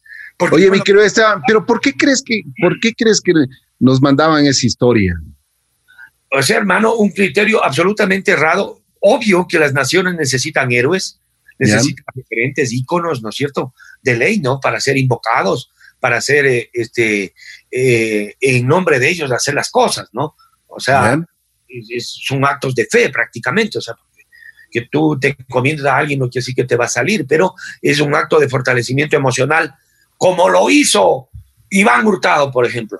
Lo hizo Iván Hurtado, que te acuerdas cómo salía jugando, era un, después un crack. Eh, y con pinta, ¿no? Con pinta, cómo se paraba en la cancha, era, o sea, no, personalidad, ¿no? Este man se ponía perfume antes de salir al campo. Oye, negro, ¿y para qué te pones perfume? Además, perfumes de esos que has de tener vos, hermano, de precios inalcanzables, hermano. Eh, hermano Nietzsche, eh, fútbol es mi trabajo, pues el estadio es mi oficina, y yo voy ahí, y voy pintero. Entonces no, nos hemos reído con él. Este, eh, ellos lo hicieron. Pero, eso, te da eso te da la medida de que él eh, defiende su profesión, respeta su profesión, respeta al público, al famoso honorable, como siempre lo hemos dicho. Pero ese es una, ese es eh, realmente me, deja un, gran sabor de, Iván y, lo que tú también has escrito de todos estos monstruos, de estos futbolistas, de esta gente humilde, pero que, que llegó a ser nuestro, nuestra representación pues me da muchísimo gusto. La verdad es, es, es de admirar. No, así es, hermano. Y, o sea, ahora se ha enfatizado también problemas de racismo, eh, que en una sociedad mestiza me parece absolutamente ridículo. Sí, porque un Mario, ¿no? Ya. Decir, ve, el man este puto está muy chiquito, muy, muy puyoso. Hilario. Nosotros somos la mezcla andando, pues, hermano. Y pues puedes bailar una sevillana y también un andarele, pues claro. Y saltar con un Mañachi. Eso es lo lindo, ¿no? El fútbol fue una cosa grandiosa para nosotros. Infelizmente nunca se dio ese paso, ¿no? Que ese ejemplo de conducta de equipo y tal, eh, traspasar a la sociedad, a sus élites y a sus, y a sus huestes, no se dio, no se dio. Y eso fue un problema porque no pudimos replicar el ejemplo que estos chicos, venidos de lejos, venidos del quinto infierno, nos llevaron al séptimo cielo. ¿Te acuerdas la primera clasificada? Totalmente. Todos nos abrazábamos entre todos. El, el Atahualpa era una orgía de besos, de, de cariño, de amores. Pucha, era una cosa divina. Pero ahí quedó. Mira, no se dio ese salto. No se aprovechó el fútbol como ejemplo para construir una sociedad que sea orgullosa de ser incluyente, no que te incluyan por penas. O sea, puta, ya, ya, dale chance al, al este, dale, dale chance. No, pana, es, ser, compartir la democracia, vivirla apasionadamente, mientras esa democracia involucra la realización de más personas. Recuerda, eh, tú eres de mi leva, mi querido Ricky, nosotros sí vivimos las dictaduras militares, la caída de Pupita, de acuerdo, nosotros en la terraza del barrio Miraflores veíamos cómo pasaban los aviones y todo, y, y con la llegada del petróleo y la llegada de la democracia, era una palabra que se incluyó en la conversación del almuerzo. O sea, los taitas hablaban, ¿no? La democracia, la democracia, el petróleo, ahora todo va a ser mejor. No ha sido nada mejor, ni la democracia ni la vida. Es decir, hemos fallado como naciones. Ojalá no nos volvamos inviables, hermano. Ojalá no. Cuando el país nuevamente enfrente la crisis económica que tiene y le toque enfrentar realmente al señor presidente Lazo, él va a tener unas dificultades tenaces porque encima más está regado un odio. ¿No es cierto? La gente ahora, este, en vez de, de celebrar el lindo auto que tiene Ricky, es como se lo rayo, pues. ¿Cómo le daño? Oye, una cosa, eh, eh, ¿qué hizo ese que, Me imagino que has tenido también eh, tentaciones de la política. O sea, yo siempre he estado cerca. Yo estudié política, ¿no? Estudié en la Universidad Andina. ¿Cómo, te ha ido? ¿Qué, cómo, a ver, cuéntame una cosa. ¿Cómo es ese mundo interior de la política? Porque mucho se habla de la corrupción, mucho se habla de eh, ve, sabes que llegamos a un, a, un set de televisión, nos vamos a pelear, pero después salimos de ñaños.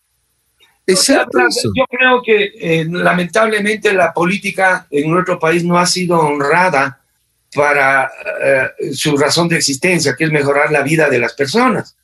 ¿No es cierto? O sea, que más tengan más pancito, más chance de ir a un buen colegio, tener una buena U, este, aspirar a una beca y largarse a otra mejor universidad. Eso es para contados. Infelizmente la exclusión aquí, hermano, es, es violenta. O sea, lo que te decía de Esmeralda. ¿Cómo puede ser que un país recién le dé universidad a, un, a una etnia, a los negros, 500 años después, Ricky? Mientras en Quito ya ha habido, que, no digo que Quito no las tenga, pero Esmeraldas también necesitaba una. Y recién es fruto, entiendo también, de, del arribo de nuevas divisas y todo, con el petróleo que le crean la Vargas Torres. Pero pucha, o sea, hay un montón de gente que no estamos en nada. Y eso es terrible. Tanto jovencito, hermano, que se graduó bien, que sus padres se reventaron el lomo, le dieron una linda universidad privada, porque infelizmente, normalmente la educación privada está más cerca de ser mejor que la pública, por razones obvias, como, como nos consta todo el tiempo. No siempre la, la, pública te da esa gran oportunidad, seguramente una privada sí, este, seguramente, ¿no? no tampoco es que son pero, pero, tú crees, tú no crees que es, no, no, o sea, bueno, tiene que ser una, digamos, eh, en el supuesto que es una muy buena universidad, pero también es, ya es tu talento, tu esfuerzo, tu eh, capacitación, ¿no? Exacto, o sea, mira, mira, Ricky, a vos, a vos nadie te regaló nada. Venías de un padre trabajador, exitoso, qué bien, ¿no? Qué bien perfecto, porque yo le desear el mal a ese señor exitoso? Lo que tengo es que más bien que me dé un chance para preguntarle, oiga, ¿cómo es que usted hizo esto? O sea, eh, por ejemplo, alguna vez un dirigente indígena decía, el señor eh, Besos, Besos, ¿no? De Amazon. Este, eh, se enriqueció más en la pandemia. O sea, en vez de decirle, oye, ¿cómo te vendo mis papas, pana? Ayuda. Exacto. Pero claro, hermano, o sea, acá es el odio, ¿no? Chuta, ese señor se pudre en, dinero, ya se va al espacio, ¿no? Qué bestia, o sea, pero mira, qué genial. ¿Qué será lo que hizo para, innovando como innovó con Amazon, corriéndose el riesgo, dice al diablo también, porque es así parte de la innovación, es que el éxito es como el fútbol, el éxito y el fracaso corren con la misma pelota. Así es. Eh, en vez de decirle, oiga, pana, eh, a ver, denme un chance, yo quiero vender mis papas con usted, o no hay cómo, o no le da la gana. Pero no, ay, qué odio, mira ese man cómo hizo plata, matémosle. No, hermano, copia lo bueno, aprende de los mejores. Pero no, no hay esa actitud, hay una actitud de odio, más bien de, de revancha, que es, que es fatal, que es fatal. O sea, nos tiene como nos tiene, Ricky. Todo lo que hemos hecho ha estado mal hecho. Por eso estamos como estamos. Entonces, ¿vamos a seguir haciendo lo mismo? Vamos a obtener lo mismo. Habrá que hacer cambios radicales. Esperemos que el presidente Lazo tenga el chance, le dejen, le dejen, vuelve a ser del mundo de la política. Es un mundo caníbal, un mundo asqueroso. O sea, eh, ahí que, que por, por tener un, éxito, una cosa, si tienes que vender la mamá, le vendes con yapa, no hay problema. Entonces está tan devaluado que los resultados que otorga la política no son la razón por la cual existe. La política es la ciencia para hacer mejor la vida de las personas no crearte un ídolo, no crearte un dictador. Ve lo de Cuba, ve lo de Venezuela. Quebrarse Venezuela era tan difícil como volcar un Ferrari en el parcadero del cine. Pero lo hicieron. Y tú ves ahora decenas, cientos, miles de venezolanos, sus lindas chiquillas, a trabajar en los clubes, perdóname hermano, de show, pero exótico, eh, y ahora chuta Venezuela. sus niños pierden su infancia tragando el smog de los autos en un semáforo y sus padres seguramente van a terminar siendo ladrones. Oye, ¿cómo es posible que un señor como Maduro se vaya a un restaurante donde solo entrar creo que te cuesta mil dólares? ¿Te acuerdas que dio la vuelta al mundo? Así es, así es. Mientras su pueblo literal, porque es literal, se muere de hambre. No tiene que comer. De los semáforos. Cuando yo a veces, ¿qué, qué puedo? Tengo una fundita de pan, algo, algún sándwich Anda, ve la carita que te ponen por un pancito, hermano. Pobres criaturas, hermano. Oye, qué triste que está el mundo, ¿no? Oye, ¿cómo te tomó la pandemia, mi querido Esteban? ¿Qué, qué estabas? Bueno, yo, eh, Dios bendito, no pegué, no pegué el coronavirus, eh, me, cuido mucho, eh, trato de salir solamente lo justo, este, toda la familia asumió con disciplina la sugerencia tanto de la alcaldía como del gobierno el problema es de uno también, sobre todo es de uno, no es también. Porque si yo de aquí, por eh, haberte visto a los años, nos vamos nosotros a un restaurante donde hay 30 personas bebiendo y todo, celebrando, seguramente vos o yo salimos enfermos. O sea, ahora no hay cómo darse abrazo, ya, no hay cómo, punto. Es así de simple. Así es. ¿Tuviste la oportunidad de trabajar o no? Este, no, no, claro, o sea, trabajo sí, eso no, no, no ha habido problema. Eh, afectados todos, como todos, una pequeña empresa que tenemos con mi hija sufrió mucho, a Dios gracias se salvó, o sea, tocó recortar un montón de cosas, pero, pero está, está vigente, está funcionando y dejándote la, la platita que ahora deja, ¿no? O sea, eh, tienes la comida, tienes la educación, pues ya es Supervivir. agradecerle a Dios. Tienes un Supervivir nada más. Oye, Esteban, ¿eres, ¿has sido una persona feliz en tu vida? Yo creo que la felicidad, eh, Ricky querido, son momentos, ¿no? Eh, es, es, como en el fútbol, el gol, eso paga la entrada, el gol. El resto, no sé. Eh, son momentos, y sí he tenido yo realización, sí, hermano, plenitud, la crianza de los hijos este, está dando resultados, son, son, buena gente, buenos chicos. las relaciones con mis taitas, la relación con mi barrio, con mi comunidad, el escribir me da mucha, mucha realización puedo escribir, ahora que estoy metido en otra novela, yo la tomo los sábados, básicamente, eh, le doy de 8 de la mañana a 8 de la noche. No digas. Con 40 minutos de... Eso sí. Me hago yo mismo un pescadito, alguna cosa, o voy aquí al lado, hay unos manabas que cocinan del carajo. Voy y eso sí. Oye, oye te, voy a decir una cosa, me encanta. Mira, este, Ricky, cuando vos quieras ese millón de dólares que me dijo Luis que me ibas a regalar, no lo hagas en hora de siesta, porque no te voy a recibir. Oye, pero me encanta lo, lo, auténtico que eres, ¿no? O sea, y, ese es, y esa es la vida, esa es parte de la vida. Bueno, Esteban, ¿te arrepientes de algo? Eh, sí, eh, carencias profesionales, no saber inglés, por ejemplo, Ricky, me pesa. Me he perdido oportunidades espectaculares de trabajo por no saber inglés me pesa, me pesa un mundo. Ahora todos mis hijos son bilingües. E incluso Sara es traductora, es graduada como inglés hablante, o sea, en inglés. Nosotros sí hicieron los cursos, pero no llegaron. Sarita es bien necia, bien tosuda. Tiene su título de... Como el papá. pero golpeando la puerta del Ricky para que deje entrar la fiesta nomás. Ay, me pongo rudo. Eh, no saber inglés creo que me pesa un montón.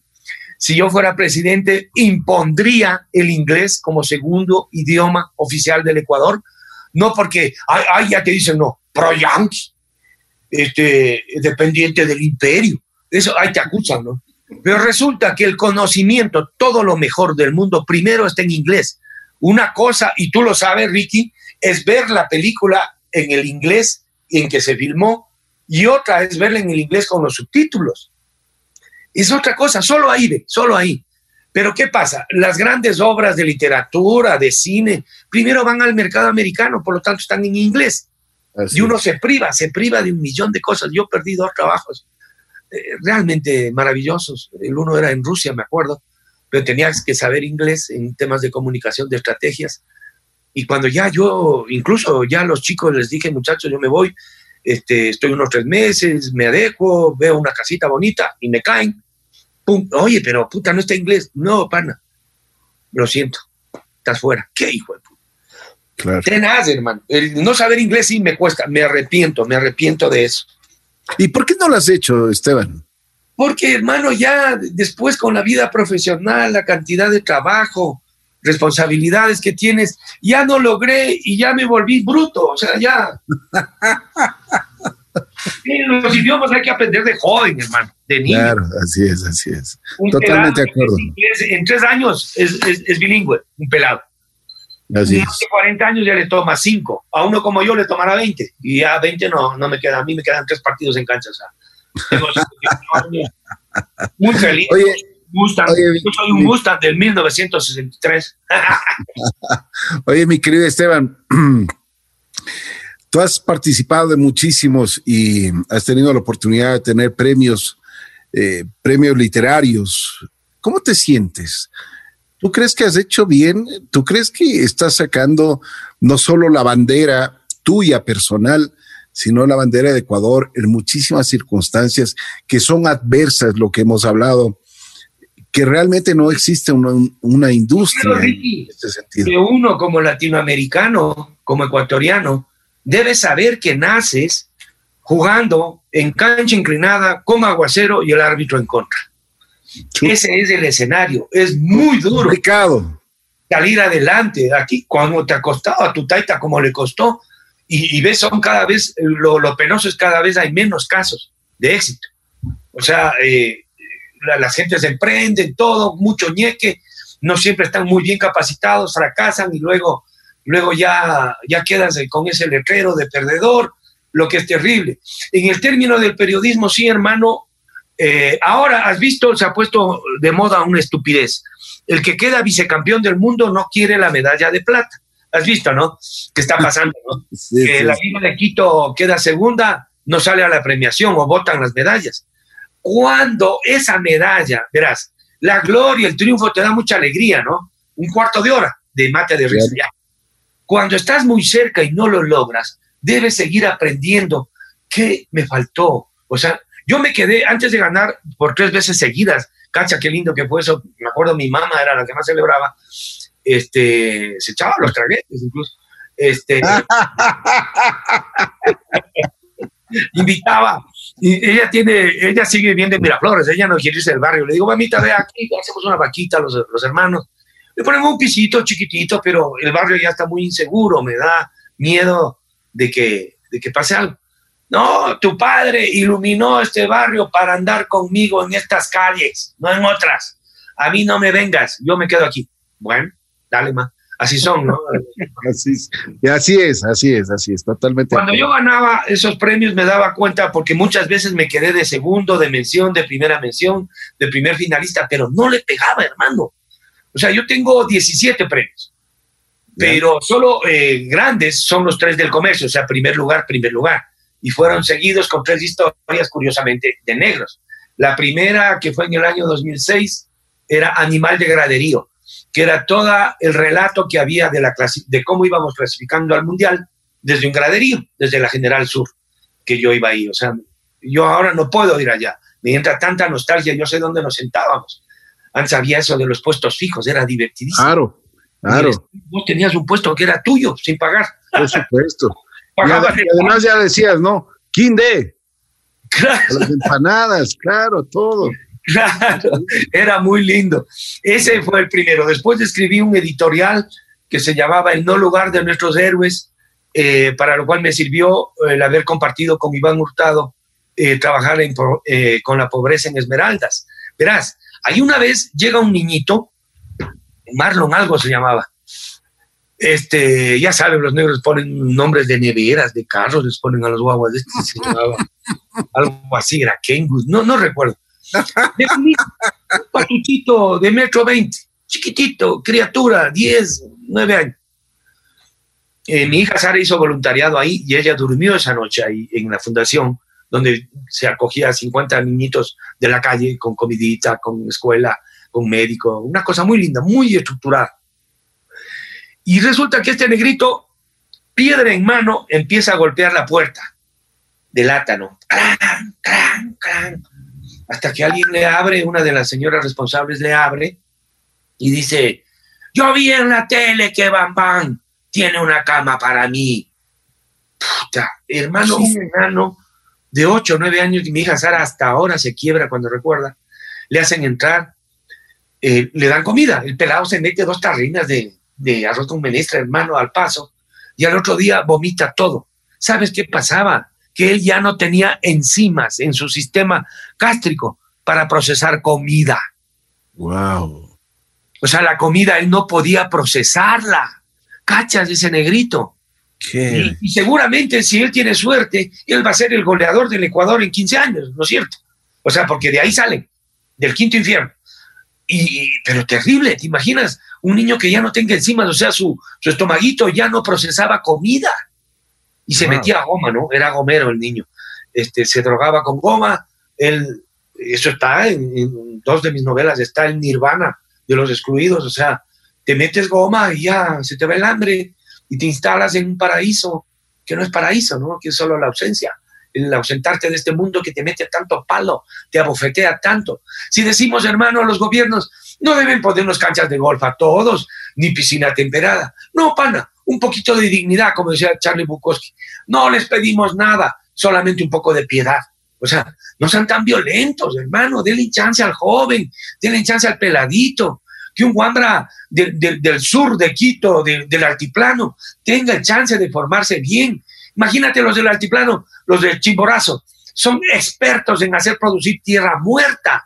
¿Cómo será dándoles buena tierra? Pero no paros ni, ni ametrallando a quien por suerte tiene una hacienda. No, hermano, tiene que sentarse y decir, ok, estos manes no han tenido oportunidades en los últimos 300 años. Aquí me pongo esto, aquí esto, esto, esto, esto, esto, otro, y vas generando inclusión real. Es decir, que ese niño, por sus méritos, después sea un niño que ha progresado mucho y que tenga su plata y que haga con su plata lo que mejor le parezca, ¿me entiendes? Si quiere viajar, lo que sea, como es cuando tienes un dinerito. Pero no, no podemos seguir así como estamos, hermano. No jalamos más, hermano. Mira Colombia, mira México, son narcoestados. Ojalá que no pase eso jamás. Pero tú ves que en Esmeraldas los problemas que hay con el narco son terribles. En Esmeraldas y en Manabí. Eh, ¿Qué tal solamente con ser unas naciones inviables? Quedaremos de parias, hermano, siendo América Latina una de las tierras más ricas del mundo. Venezuela, ve a Argentina, pues. Argentina hace 30 años creo que era la sexta economía del mundo. Ahora el 60% de los niños argentinos ya nacen bajo pobreza. En Ecuador está el 35. ¿Cachas? O sea, ya. Eso quiere decir que no comes bien, por lo tanto, no desarrollas tu inteligencia. No comes bien, no desarrollas tu inteligencia. Está directo. Los primeros cinco o siete años de vida de un niño se repiten para toda su vida. Si comió bien, si tuvo afecto, yo declararía el Día Nacional del Escarpín, mi hermano. El Día Nacional de la olla encantada. Todos los niños felices, más que sea un día en su jodida vida, pero felices. Comprate el Estado. Yo te hago una fiesta, niño, para que sepas que te amo. Te hago una rumba. Te compro un carrito. En fin, hermano. Sí, mi querido Esteban, una cosa ah, importante que, que he captado es tu gran corazón, la gratitud que tú tienes con la vida. Y eso es importante. ¿Cómo nace eso? Sí, hermano, mira, qué suerte que es solo audio. Yo estoy llorando ahora.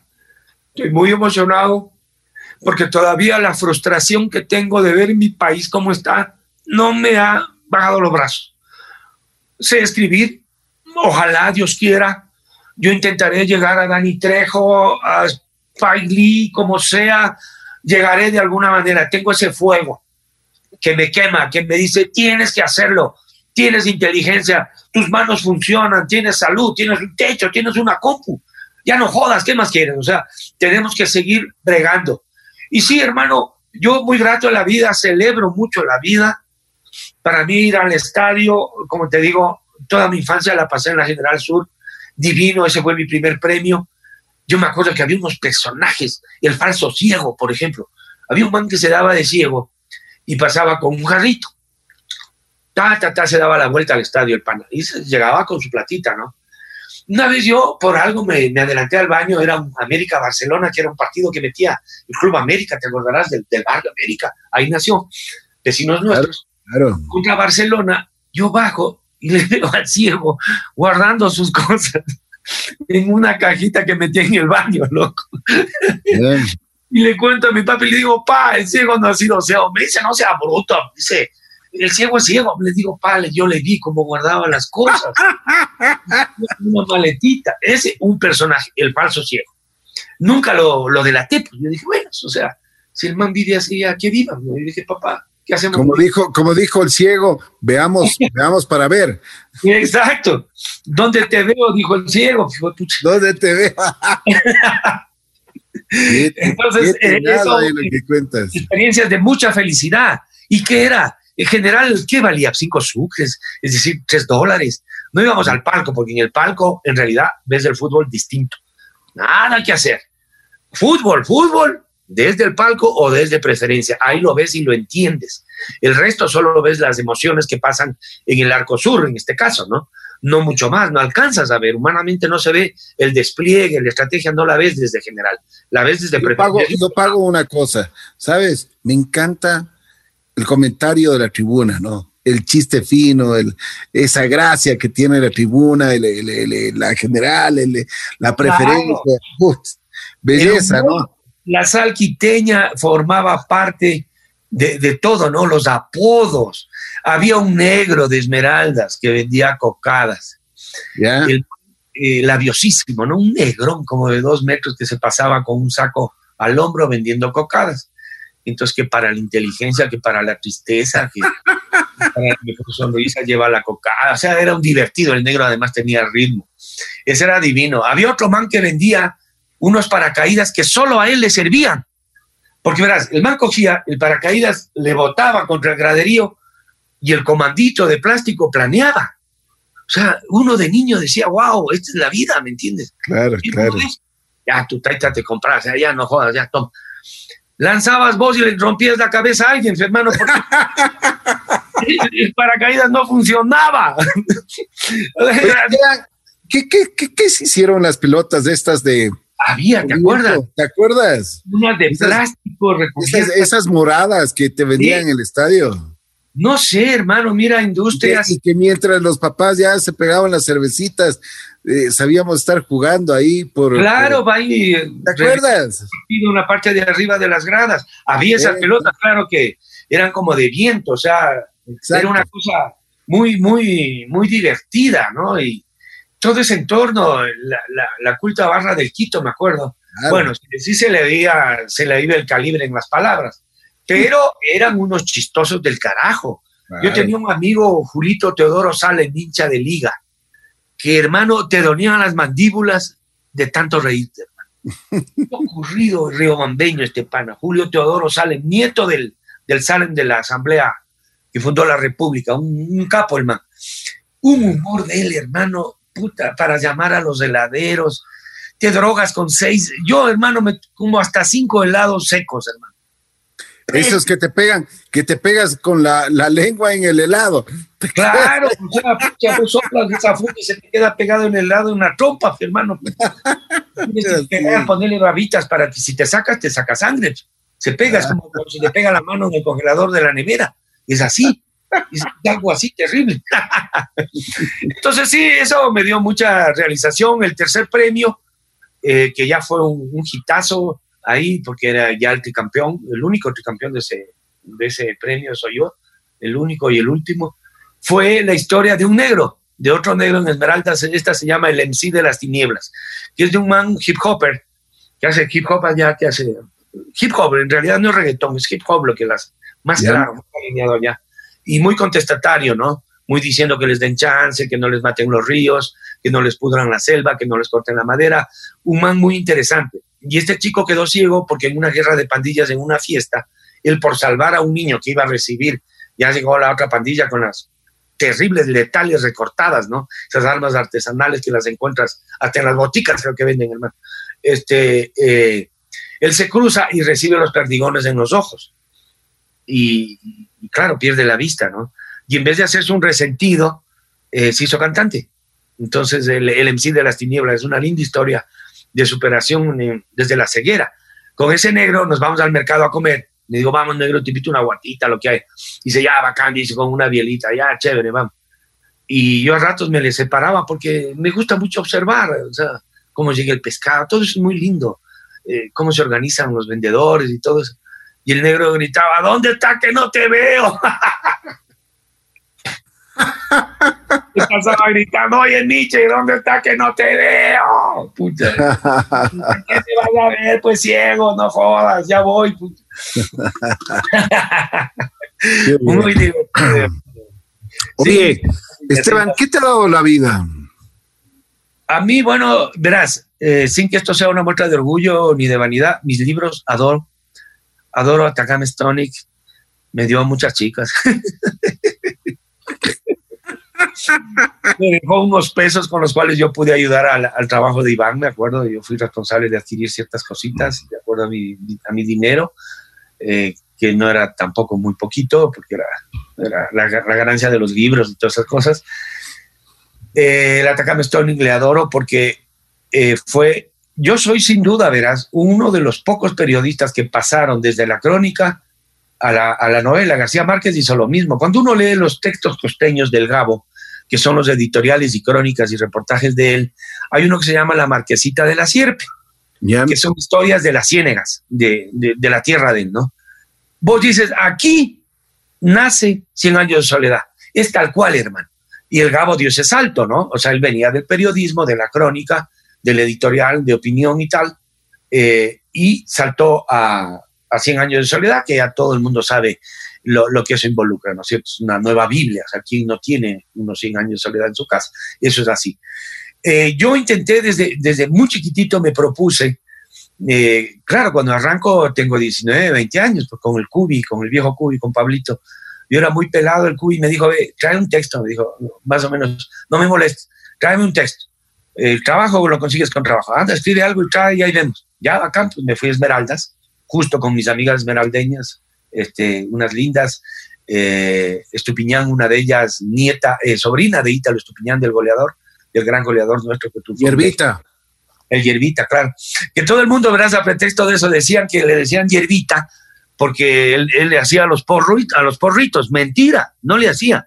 Le decían Hierbita porque el papá de él era hierbatero.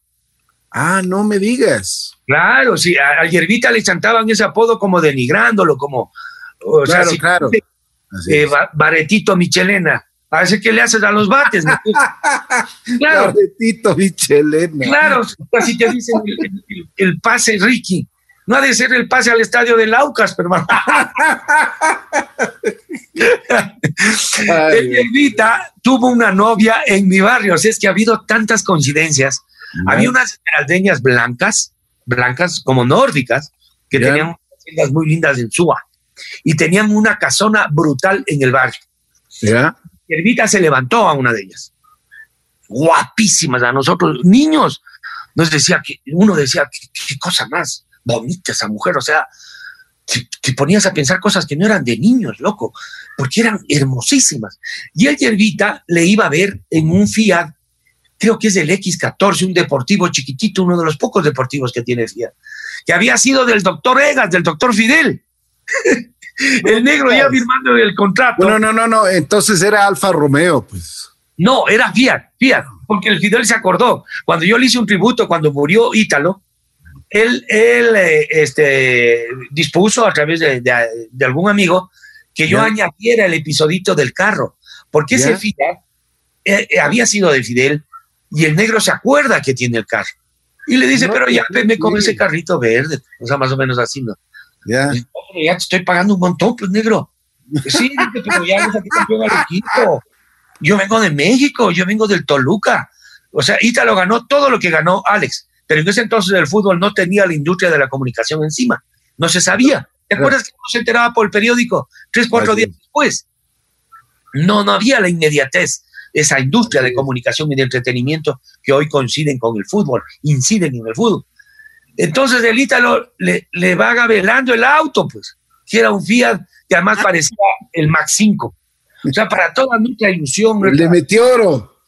Claro, el de Meteoro, claro. Llegaba Ítalo y nos daba, eh, me acuerdo que él nos invitaba unas colitas y nos daba autógrafos, mientras él iba a ver a su novia.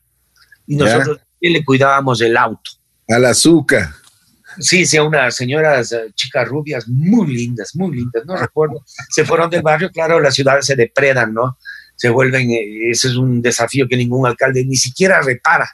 ¿Cómo evitar que Miraflores, que en su momento fue un barrio residencial por excelencia, se vuelva cualquier tugurio como es ahora? Ahora Miraflores ya es casi un tugurio. La migración venezolana llegó ahí con todos los conflictos brutales de la migración, eh, te asaltan, o sea, todo el mundo no respeta, la gente ensucia. Mi mami, me acuerdo con esos contenedores que había de basura, esas porquerías que pusieron, tropezó y se rompió la clavícula. Eh, resbaló en la basura regada, que Quito un tiempo se asfixiaba en basura, y mi mami se rompió la clavícula. Y yo, qué bestia, cogí un odio, hermano. Dije, ¿cómo es posible que la, la esquina donde mi mamá, mi mamá, la mujer que me trajo al mundo, se sienta a esperar a su nietita huele a mierda. O sea, ¿qué les hemos hecho? ¿No es cierto? No te digo ya que yo quiero una cancha de golf No, solamente no me dejes la mierda en la calle, nada más. O sea, no me ofendas, no me mates, porque hacer que una niñita sea, naturalice, acepte como, bueno, así mismo es, que su esquina huela a meados, hermano. ¿Quién ha dicho que eso es así? Hermano, y así nos tienen. O sea, no, hermano, hemos fracasado como nación. Ricky querido, Dios bendito, tú estás muy bien, Luis lo va a hacer grande, En Chile Luis lo va a hacer grande, va a matar en Chile. Pero ves, son cosas excepcionales. Mientras tanto, la vida de personas comunes, y mira que yo no soy un man que viene de barrio adentro, ¿no? O sea, yo tengo una buena escuela, un buen colegio, una buena universidad, y sin embargo, este, mi mami también fue una distinguida empleada de un gran banco como el Pichincha, y ahora resultaba en ese entonces que la basura, toda esa cuadra olía a caca. Y mi mami tenía que adaptarse a esperar a su nietita que se baje del bus oliendo a caca, loco. No, pues, no hay derecho. Así es. Bueno, Esteban, ¿qué te falta hacer? Verás, hermano, yo estoy, ya dije, eh, yo les he dicho a mis hijos, a mí no me queda mucho tiempo en cancha, tengo 58, no quiero ser un, un, viejito que tenga que cargarlo como año viejo, no, no, no quiero. Quisiera dedicarme a escribir, eh, eh, te juro, eh, vivir en la playa, en una casita muy sencilla de esas de caña que hacen los curas, has visto en Guayaquil, en los Guasnos, más que suficiente, hermano. Una buena compu, un buen estéreo, una buena nevera para los tragos, este, y buena compañía, claro, eso sí, Dios bendito, no ha de faltar. y, y dedicarme a escribir, hermano intentar por todos los medios llegar a la industria norteamericana, es que ahí voy a dejar mi alma, hermano. Tengo que irme en burro, me voy en burro. Pero yo llegaré. Si me dicen no, ya bacán, o sea, ha sido mentira, no era lo que yo pensaba, pero yo creo que sí es. Ahora estoy haciendo una novela que se mete con el mundo narco, loco, está loquísima, loquísima, loquísima, totalmente. Luego los narcos ya son bilingües, los hijos de los narcos no quieren ser narcos, son científicos. Oye, Esteban, ¿y por qué no mandas, por qué no pones en Amazon tus, tus libros?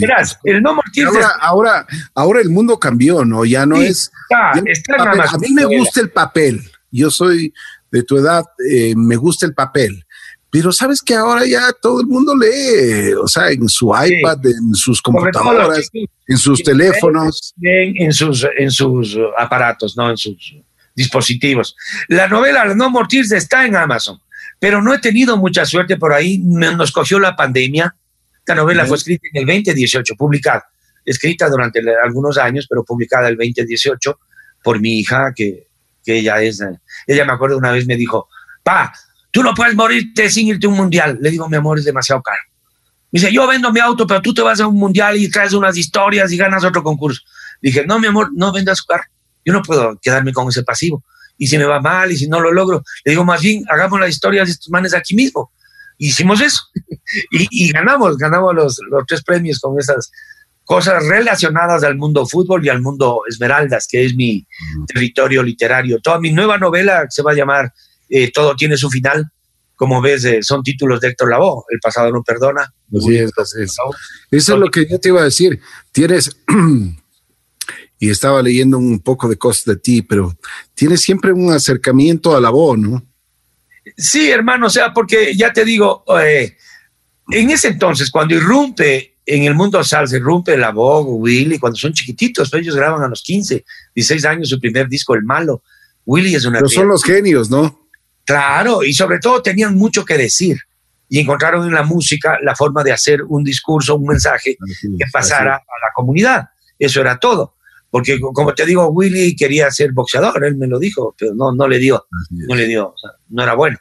Eh, sin embargo, es buen quiño. Entonces, eh, cuidaba su, su, trombón, me decía, en el Bronx, antes que saber tocar el trombón, tienes que saber cuidarlo, porque viene un man y te lo quita y sale corriendo, o sea, una, una cosa, ahí se decía que América Latina era la raza cósmica, había todo un discurso alrededor, justamente en esa exaltación y potenciación del mestizaje, del mestizaje.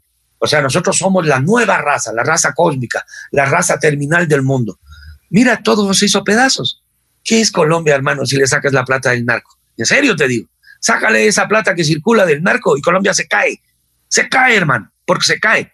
Hay plata que está circulando. Aquí se llevaron la plata que debía estar circulando, ¿no es cierto? Para que yo que eh, vendo ceviches, en vez de vender 10 al día, venda 100, pues.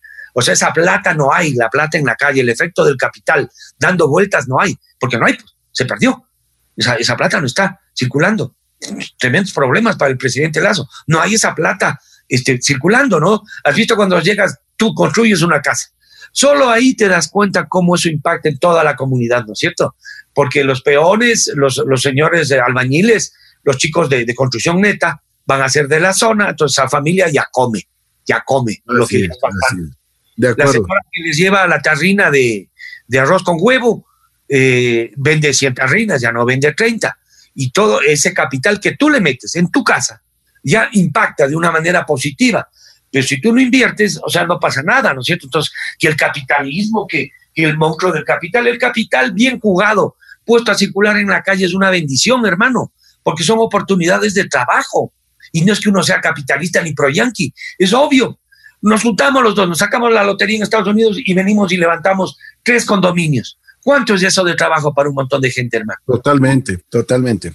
De acuerdo. Oye, una cosa, Esteban, ¿te gusta eh, entrevistar o ser entrevistado? Mm, las dos. o sea, suponte una ¿Te sentiste cómodo ahora o no? Estás re feliz y casi me hace llorar, loco, puta. Este, eh, pero me he reído, me he tomado un cafecito, eh, todo bien, todo muy feliz, muy feliz. Ojalá las palabras de uno sirvan para que algo se cambie, ser más generosos entre nosotros, Ricky. Si ves un jovencito este, y se le puede dar camellito, hay que dárselo y dárselo bien, bien pagadito. Su padre se reventó el lomo pagándole una U, después estos chicos no encuentran trabajo, se vuelven frustrados y muchas veces de la frustración a la mala gente está muy cerca, o sea, te vuelves malo, te vuelves resentido.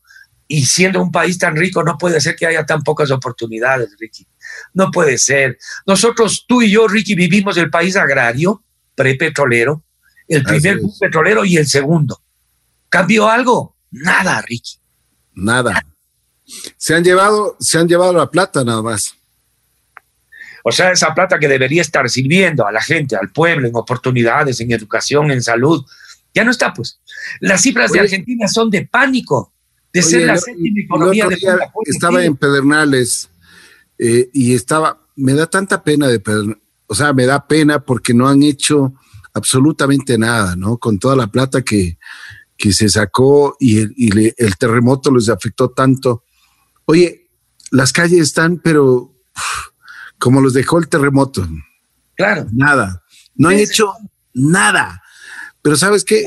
A Me duele Me duele, me duele y, y yo, ¿sabes qué? Te voy a contar una cosa, Esteban, y te voy a dar una primicia. Ajá. Estamos sacando la, una mm, repetidora para Pedernales. Ah, Queremos darle por lo menos felicidad a la gente, darle entretenimiento. No es posible que exista solo una estación y la Radio Nacional nada más. Sabes que estamos ahí en, en la lucha, hermano, pero, pero, pero sí duele, ¿no? O sea, me, me, me duele verle a la gente a veces triste, triste, pero Claro, no claro. tienen esperanza, ¿no? claro, tienes 30 años, no consigues trabajo, por ahí, ya te enamoraste, ya tuviste un guagua. ¿A qué viene ese guagua, hermano? Mis hijos, por ejemplo, solo Sara me ha dado dos nietas muy lindas, Olivia y Antonia, que es el, el- el demonio en patineta, una niña, tiene seis años. el demonio en patinete, hermano. Put- A mí una vez verás lo que me hacen. Por eso ahora uso yo un corte muy rapado, porque ella, ella, que tiene seis años, le encanta la moda de los años 20. Y me Bien. dice, abuelito, esta moda te ha de sentar bien a vos, que ya estás viejo. Le digo, no estoy tan viejo. pues. Yo no nací en el 20, yo nací en los 60. Y me dice, ve, anda, y, me, y me pone en el teléfono, ¿no? Mira, esta, este, este look de la serie, este Pink Blazers, es- este look te va a ir bien. Anda, anda, córtate el pelo así. Encontré un, un barbero, un chico aquí en el condominio donde yo vivo, que se, puesto, se puso un puestito con su mamá de peluquería y bajo. Y le digo, oye, pelado, ¿tú puedes hacer esto en mi cabeza? Y me dice, a ver, chuto, usted es medio sambo, ¿no? Medio cabezón. Me dice, pero su pelo sí se ha de dejar. Dice, probemos. Y ya, loco, ando así rapado. Verás esa serie Peaky Blazers, hermano, es de, de mafias en, en los años 20 con gitanos. Qué locura, loco. Qué locura de serie, hermano, fucha. Este, entonces tomé ese look. Y una vez ya había encontrado en una revista una entrevista que a mí me hacían. Y había corrido con la revista donde su abuela, y le había dicho, abuela, el abuelo ha sido famoso, sale en las revistas. Y ahí, ya me, ahí me decía que ya me quiere un poco, ¿me entiendes? porque si no ya me tienen de lejos nomás, o sea, mentira, ¿no? Pero me decía, puta, este abuelo, y ahí estás, ahí estás con el pelo corto. Tú ya no estás para estar melenudo. Le digo, jamás estoy melenudo, mi amor. Para tener melena hay que tener un cuerpazo o tener 15 años. Y yo no. Oye, Esteban, ¿qué significan, ¿qué significan tus padres para ti en tu vida? Eh, ejemplos, hermano, de mucha sabiduría, de hacerte saber que la austeridad no es pecado, vivir en austeridad, ahorrar para darte momentos de satisfacción, por ejemplo, ir a la playita unos días. Antes, ¿te acuerdas? Iba 15 días a la playa. Era lindo. Y, y, eso es lo increíble. El país petrolero, con un empleado privado de banca, como te he contado que era mi papi, él muy austero, ¿no? Controlaba mucho la platita de la casa, pero nos daba vacaciones, nos daba cine y fútbol todos los domingos, todos los domingos. Eso sí era el vicio. El vicio de él y de mi tío, el sacerdote, era ver el fútbol, los tres partidos que se jugaban, 8, 10 y 12 del día. Salía rojo como un camarón. Entonces no había todas esas prevenciones del bloqueador solar, no había esas cosas. Y uno regresaba hecho salchicha a la casa, pues, hermano. Puta. Pero felices de haber visto fútbol. El fútbol era Cierto es que es el opio del pueblo, así es. Ya me imagino que sería el mundo sin, sin fútbol. Ya me imagino, hermano, las masacres que habría, las guerras. Uy, no, el fútbol te distrae, te, te lleva a un paraíso durante unos pocos minutos y te llena de oxígeno para seguir inventando, seguir en la, lucha por sobrevivir y hacerlo de la mejor manera. ¿no? ¿Te falta algo por hacer? Ya te digo, este, después de hacer esta novela que estoy emprendiendo ahora, Ojalá, ojalá pueda hacer poesía. Me llama mucho la atención, pero para mí la poesía. ¿Cómo poesía? ¿En serio? Poesía, neta. No una prosa bellamente escrita, sino poesía, no poesía. No puedo creer. No este, sabía esas aptitudes que tenías, Esteban. La síntesis. La poesía, has visto cuando está, no sé, la orquesta de Miles Davis y descargan, hacen los solos, ¿no?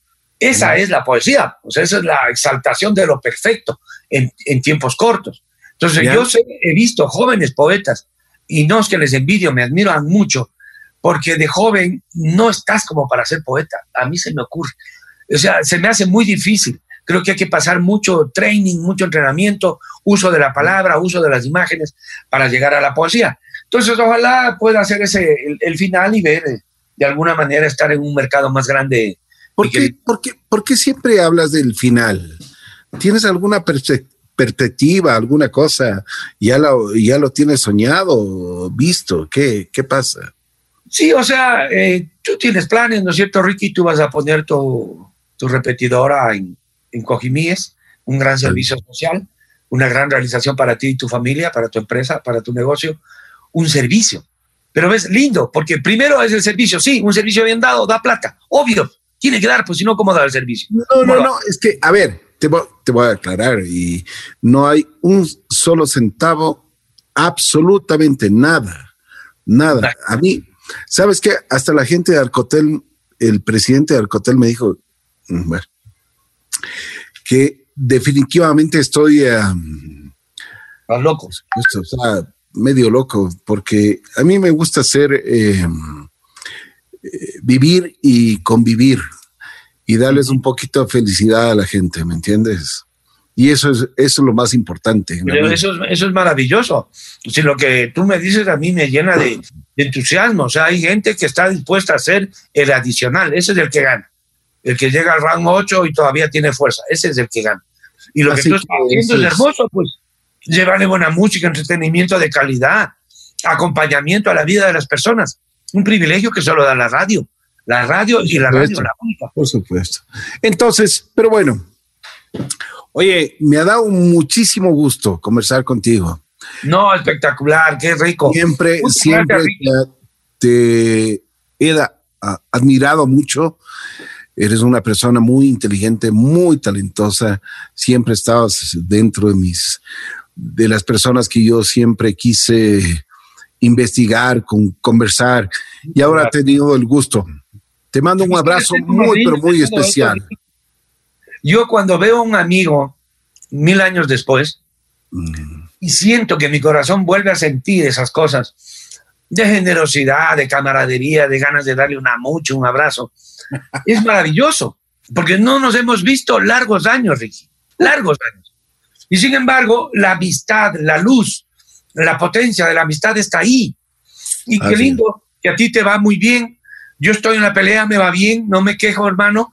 Y, qué lindo encontrarnos así y poder después con la misma generosidad que empezaríamos, que empezáramos una amistad hace 30 años prácticamente, sentir que esa persona que te dio esa oportunidad de ser amigo te sigue provocando los mismos sentimientos, es una bendición, Ricky. Es una bendición. Buenas gentes todo el tiempo. Qué rico, carajo. Muchas gracias. Oye, una cosa antes de terminar. ¿Qué es Dios para ti? Ah, carajo, qué pregunta heavy. Dios es, eh, va a quedar como remoquete, es, todo, hermano. O sea, yo soy una persona creyente, soy católico. Eh, yo le escribo unas oraciones a, mi Padre, a Dios, para que sean de su agrado. Son oraciones de guerra. Eh, hemos usado con futbolistas esto y tiene una potencia de terror, hermano. Te vuelve, te vuelve un guerrero. Y como le digo, a ver, padre, tú me hiciste un escritor, bueno, te voy a escribir unas oracioncitas, ojalá te gusten, ¿no? Y, y, le rezo, mi nieta Antonia también reza esa oración, son fuertes, fuertes, fuertes. Este, hay una, recuerdo, no es mía, ¿para qué? Pero hay una, una que escribió un guerrero africano que venía perdiendo miles de combates y que el último era ya la pérdida de todo su, su imperio, digamos, ¿no? Su, su, su comunidad, sus tribus. Y dice esta cosa, ¿verdad? Dice, Padre, la batalla de mañana será tan larga y sangrienta que no habrá en ella lugar para los niños. Así que por esta vez no nos mandes a tu hijo, ven tú en persona y lidera mis ejércitos. ¡Wow, loco! Qué heavy, ¿no? Qué heavy. Vibras con eso, ¿no? Es que imagínate lo que le dice. No me mandes al pelado, baja vos, ven y ayúdame. Así, ah, es, pues, Y cuenta el cronista que yo le di esta, es Kapuscinski, cuenta que después del man ganó muchas batallas, o sea, eh, Dios está, Dios está, sin duda. Más bien creo que la lejanía de la filosofía de amor de él es lo que le tiene al mundo como le tiene, ¿no? O sea, ¿cómo puedes ver que África mil años después siga siendo la África de la devastación, de la depredación? como que uno diría, como va a faltar mm. espacio, ya mismo mejor que se mueran los manes y nos tomamos esas tierras. O sea, es terrible lo de África, ¿no? Y no, se practica eh, premisas muy sencillas, amar a, tu amigo como te amas a ti mismo, amar al Padre por sobre todas las cosas, claro, yo lo amo. No, soy muy creyente, cuando puedo o visito el templo, es como si eres hincha de Nacional, tienes que ir al estadio. Si eres hincha de Taita Dios, has de ir a la misa, pues a, al templo. Oye, y hablas, ¿Qué te dice Dios cuando hablas? No, sí me toca, ¿sabes? Eh, yo he tenido más o menos la salud, Ricky. Mm. Eh, he estado complicado en algún momento, muy específico, y yo he sentido eh, que ha sido la mano de Dios la que atiende a tus plegarias, ¿no? Atiende, Él atiende. No hay que estar lejos de Él. Bajo la figura que tú tengas, el taita Dios nuestro, que, lo vamos a ver en, una compañía, los dioses que puedan tener los africanos, o sea, son todas formas eh, de esa presencia que para mí es muy benéfica, muy luminosa. Yo soy muy fan de él, muy seguidor. Le compraría los cigarrillos en aguacero. Si él me dice, anda a ver cigarrillos, yo voy corriendo. Con esa me dejaste eh, la mejor, la mejor. Bueno, tengo que te ha reído, lo que ya me alegra un mundo. Eh, quiero que quede la señorita secretaria de la radio registre que queda pendiente un encuentro este, absolutamente regado por líquidos eh, de, par de bielas, par de bielas. Oye, Esteban, te agradezco mucho. Gracias por haberme dado la oportunidad de conversar un poquito contigo. No, Así es la vida. Un placer inmenso. Un gusto de conocer. Así es la vida, qué lindo, qué lindo que tiene, que tiene tu programa. Eh, muy, muy, muy sabio, muy, dice un montón de cosas, ¿no? Así es la vida, pana. o sea, está en el habla, en el léxico nuestro, ¿no? Oye, Esteban, ¿sabes qué? Yo le quise poner eh, Chuya Vida. ¿Ya? No me dejaron, mi mujer, mis hijas. Que ya hay una canción y está ah. muy asociada a ese nicho. Entonces, no, pues, lo, lo, tuyo es más universal, pues. Entonces, yo creo que no le has puesto. Está, está perfecto, hermano. Así es la vida. Te mando un abrazo especial, Esteban. Te respeto mucho, te quiero mucho y siempre estaremos aquí en La Bruja. Esta es tu casa, como siempre. felicidades a toda tu audiencia, mi respeto, mi cariño, que esta palabra les alienten. Vamos a seguir peleando, vamos a, a llegar al round 8, porque antes era el 12, ahora solamente al 8, y vamos a estar erguidos al final. Te mando un abrazo especial, Esteban. Gracias, Esteban Michelena estuvo junto a nosotros en Así la Vida.